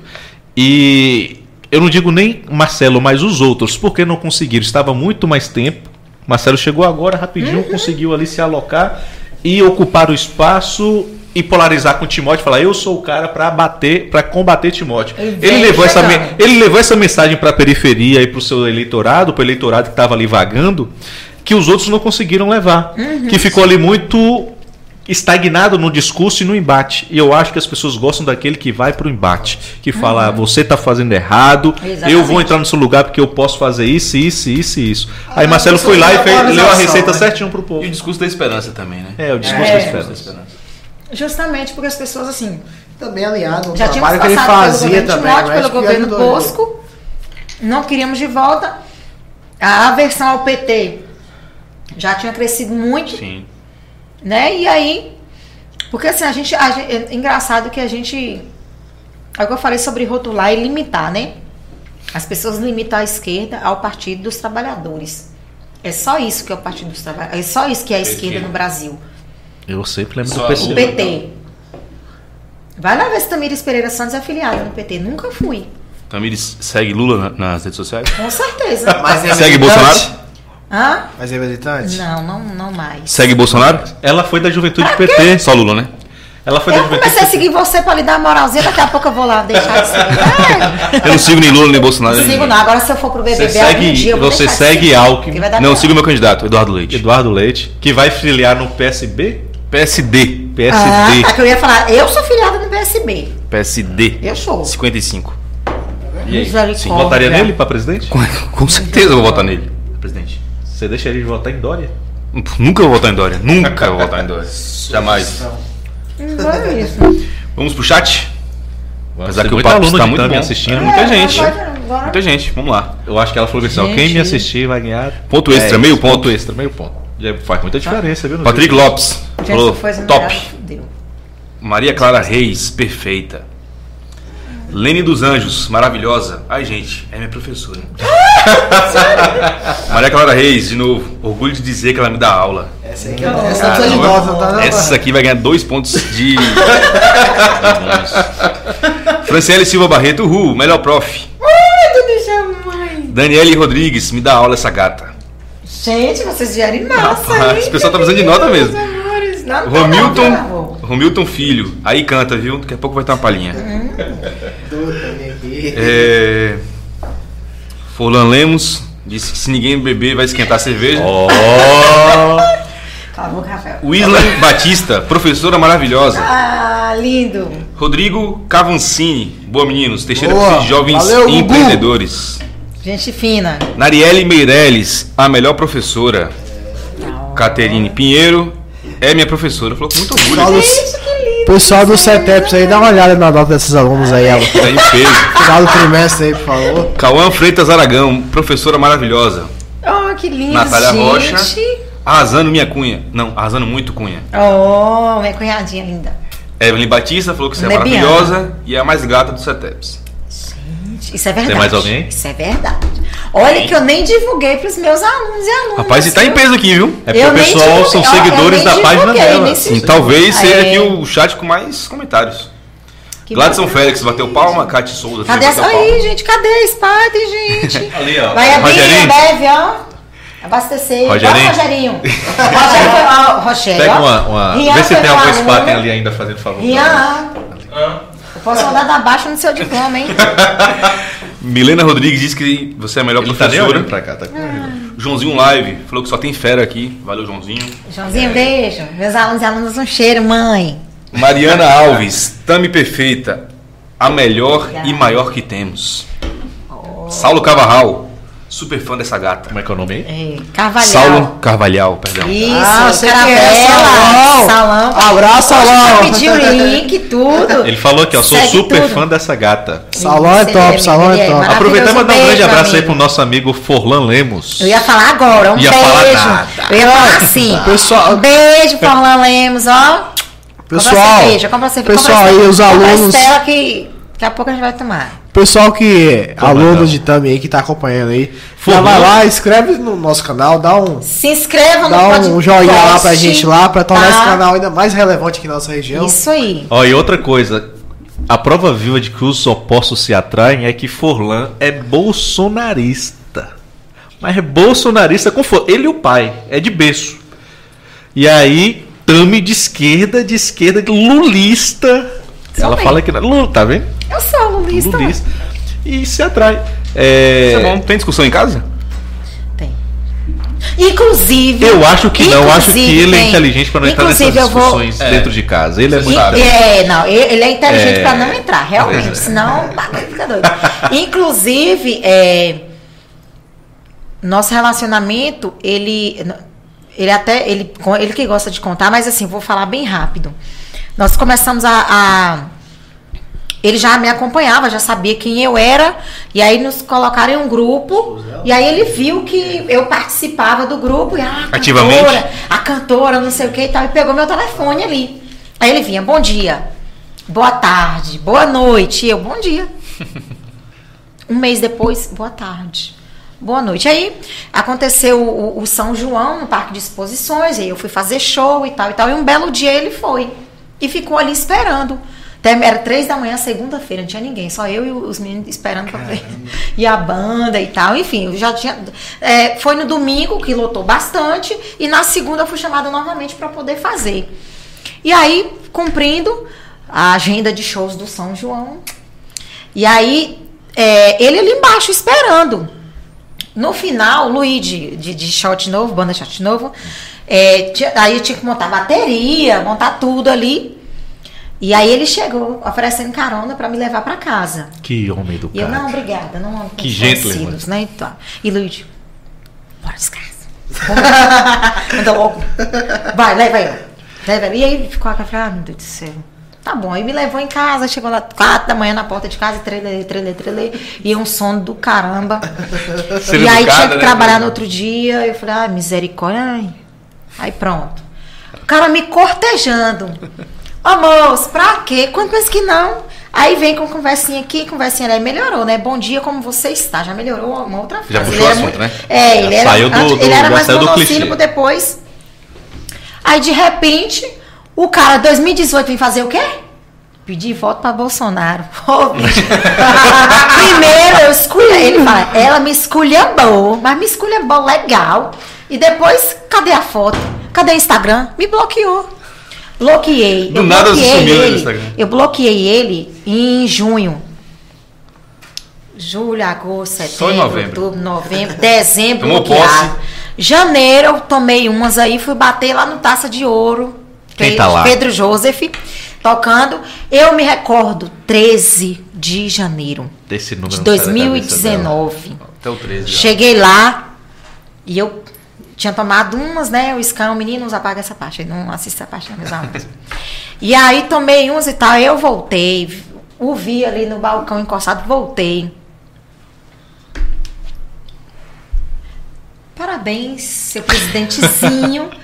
Meu não, nossa. Falei, aí eu cheguei, mandei tomar lá. oportunidade também. É, Mandei tomar. pus, né? mais um copo de cerveja e tudo. E aí eu saí. Diz ele que eu dei um beijo nele. Diz ele, né? Eu acredito. Só pra poder aumentar. Por Ah. favor, Rafael. Pelo amor de Deus. Quando eu cheguei em casa, passou, cheguei em casa no outro dia, pã, e eu aqui, falei, acordei. E aí eu fui olhar o telefone da minha mãe. Peguei pra olhar, como sempre eu dava uma olhada, eu, eu que mexia ali no, no telefone, no aparelho dela e tal. E aí eu vi 1h29 da manhã a ligação perdida. E aí eu fiquei preocupada. Eu falei, gente, porque assim, o tio dela doente, acamado, hospital, eu falei, pronto, estão ligando pra dizer que o tio faleceu. Deixa eu retornar. E aí eu retornei do meu, porque minha mãe não tinha crédito. Quando eu olho, Forlan Lemos e um, um- um- Coraçãozinho. Não, era um pontinho vermelho, Desbloqueado. de bloqueado. Aí eu olhei assim, eu falei, não, peraí, gente. Muita coincidência. Aí eu desbloqueei, eu falei, vem cá, tô ligando pra minha mãe, 1h29 da manhã, o que, que você quer com minha mãe? Aí ele falou assim, não, eu tô ligando pro TAMI 2, agora vai saber onde é que esse não arrumou esse TAMI 2. É porque o seu TAMI 1 tá, não atende, eu falei, você está na lista negra. Isso foi dia 14. Dia 14, próximo de janeiro, a gente vai fazer quatro anos juntos. Muito bem. É. E, tá, e, e vai fazer quatro anos em alto nível, né? Porque a- acredito eu que as festas já irão voltar. Sim. É, Dia vão qual pod- a data? Não, é, já tem, tem três anos já. Tem Não, mas qual é a data de 4 anos? É janeiro ainda. 13. E engraçado que, que na próxima, no próximo ano, Olha que a posse não vai ser mais em 1 de janeiro. Não? Não? Acho que vai ser dia 6 de janeiro ou é o dia 10 de janeiro. A posse? Vamos mudar. Então vai ser próximo a posse, próximo aniversário de casamento, de namoro. Então, eles vão. A... alguém vai ficar triste nesse Eles vão pro evento de Bolsonaro. Você tem coragem de ir com ele? Pra posse de Bolsonaro? Não. Dia 10? Não? Nada relacionado, que que você vai fazer nesse nada dia, então? relacionado a Bolsonaro. O que, que você vai fazer nesse dia? Vamos Então? supor que tem uma viagem ali próxima ali, tá em Meu Brasília, filho, aproveita. Meu filho. Ela- você viu que ela nem falou. Não, não é ele que vai ganhar, é Lula. Ele já tá. Não, porque ele que vai ter que me acompanhar na, na, na posse do meu presidente. É ele que vai me acompanhar. Bom, então. É, nós vamos esperar também voltar aqui com o violão. Volto com violão, Com volto com violão. teclado. Nós vamos trazer você, vamos trazer mais umas cantando. outras dois, outros dois entrevistados, até pra gente é, polarizar o debate. Sim, acho justo. Porque tem outros temas polêmicos que a gente não Rafa tá abordou. querendo uma aqui. polêmica. Mas ela não vai cantar. coisa pra falar. Ó, tem um parente seu aqui. feminismo. Tem um parente seu aqui. É o irmão dela, Magno. Magno Persan. Meu irmão. É seu irmão? Ah, que É. massa também adquiriu o Persan. Falou Agora, que você é uma grande referência pra ele. Ele trouxe Felipe, mas Felipe é muito neutro, eu. Felipe é muito medroso, aí tem que trazer alguma pessoa pra bater de frente com você mesmo. É, vou trazer pelo menos pra polarizar. Aí, você pensando mais à esquerda, outra pessoa pensando mais à direita, alguém de centro ali pra Sim. afastar vocês não dois pra não ficar não, tapa aí. Hã? Traz Forlan, não. Não, Forlan não. Todo santo dia ele. Agora, o vício dele é ver sobre Rússia e Ucrânia. Vou trazer Marcelo Bolsonaro aqui. Teria não uma palhinha, não? Sem, sem violão? Só uma Só pra palhinha, só pra finalizar? a Ai, voz. gente, não faz isso Só não. voz, é, na moral, A capela? na capela. Ai, você não tava no script. Vai, Porque muita gente pedindo aqui. Ai, gente, pede então a música. Não, não pede a música, não. Qual você fica mais à vontade? É, música. Uma música carnavalesca, talvez um, um axézinho da Uma música que você vai cantar em Caravelas quando. É que lembre Caravelas, por exemplo. Nessa hora foge tudo, né? Quando é. Um- Senhoras e senhores. Já pintou o verão, calor no coração, a festa vai começar. Caravela se agita, uma só alegria, eternos Dodô e Osmar. Na Avenida 7, na paz eu sou Tiete, na guerra. Esqueci já, moleque. Muito bom. Bom, bom, bom. Pronto, Isso, totalmente improvisado. É, assim. na próxima a gente traz aí violão e. Show de bola. Mais uma vez, né? Já agradecendo mais uma vez o apoio aí da Bahia Bia Ambev, mais uma vez nesse programa esteve conosco e estará conosco em toda essa temporada. Estamos aqui hoje de Brahma, Spaten. Eu posso também- falar, é, é, a Brahma, só fazendo pra ele, porque eu sou Eu garoto propaganda pesada, Brahma. eu era A Brahma ela tem do esmalte, sou- a Pilsner, que dá é, o sabor e o malte Munique que dá aquela leveza, aquela espuma e essa coloração dourada. É muito bonita a coloração da, da duplo malte.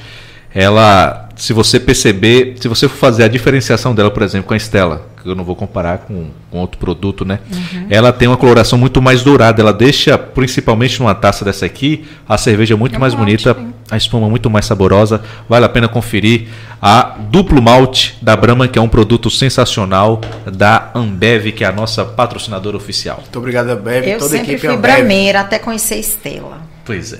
Ainda bem que você não saiu do time, né? né? Não. Sim, tá dentro da mesma família. Eu sou fiel. E outra coisa, eu acho que depois, aí ela saiu da Brahma para Estela, eu acredito que ela também hoje está entre a Estela e a Spap. Apaixonada. Eu fui no lançamento no Caipirinha Carioca. Sensacional. Tá? Inclusive, eu tomei aí, sentei, encontrei Rafael e Marina, sentei, cerrei logo umas quatro. é, 600, né? Não era 600? Cerveja deliciosa. Maravilhosa. Maravilhosa. É. E assim, tomei bastante. Eu gosto de cervejinha mesmo, fazer o quê? Não, essa Spaten E no outro é, dia, é, gente, acordei como se eu Linda não tivesse consumido. Linda, maravilhosa. Não, a cerveja é sensacional. Super tranquilo. Na verdade, os produtos que a Ambev ela se aperfeiçoou muito, né? Ela, ela, o público é, ficou muito mais exigente em relação à cerveja. Sim. Principalmente que a gente está numa era de pessoas muito fit. Então as cervejas precisaram também se adaptar a essa a esse novo eu, a, a essas pessoas. De Exatamente. Mercado, e aí a Ambev né? foi lá para fora e começou a pesquisar de fato cervejas de qualidade ou tecnologias também para suas bebidas.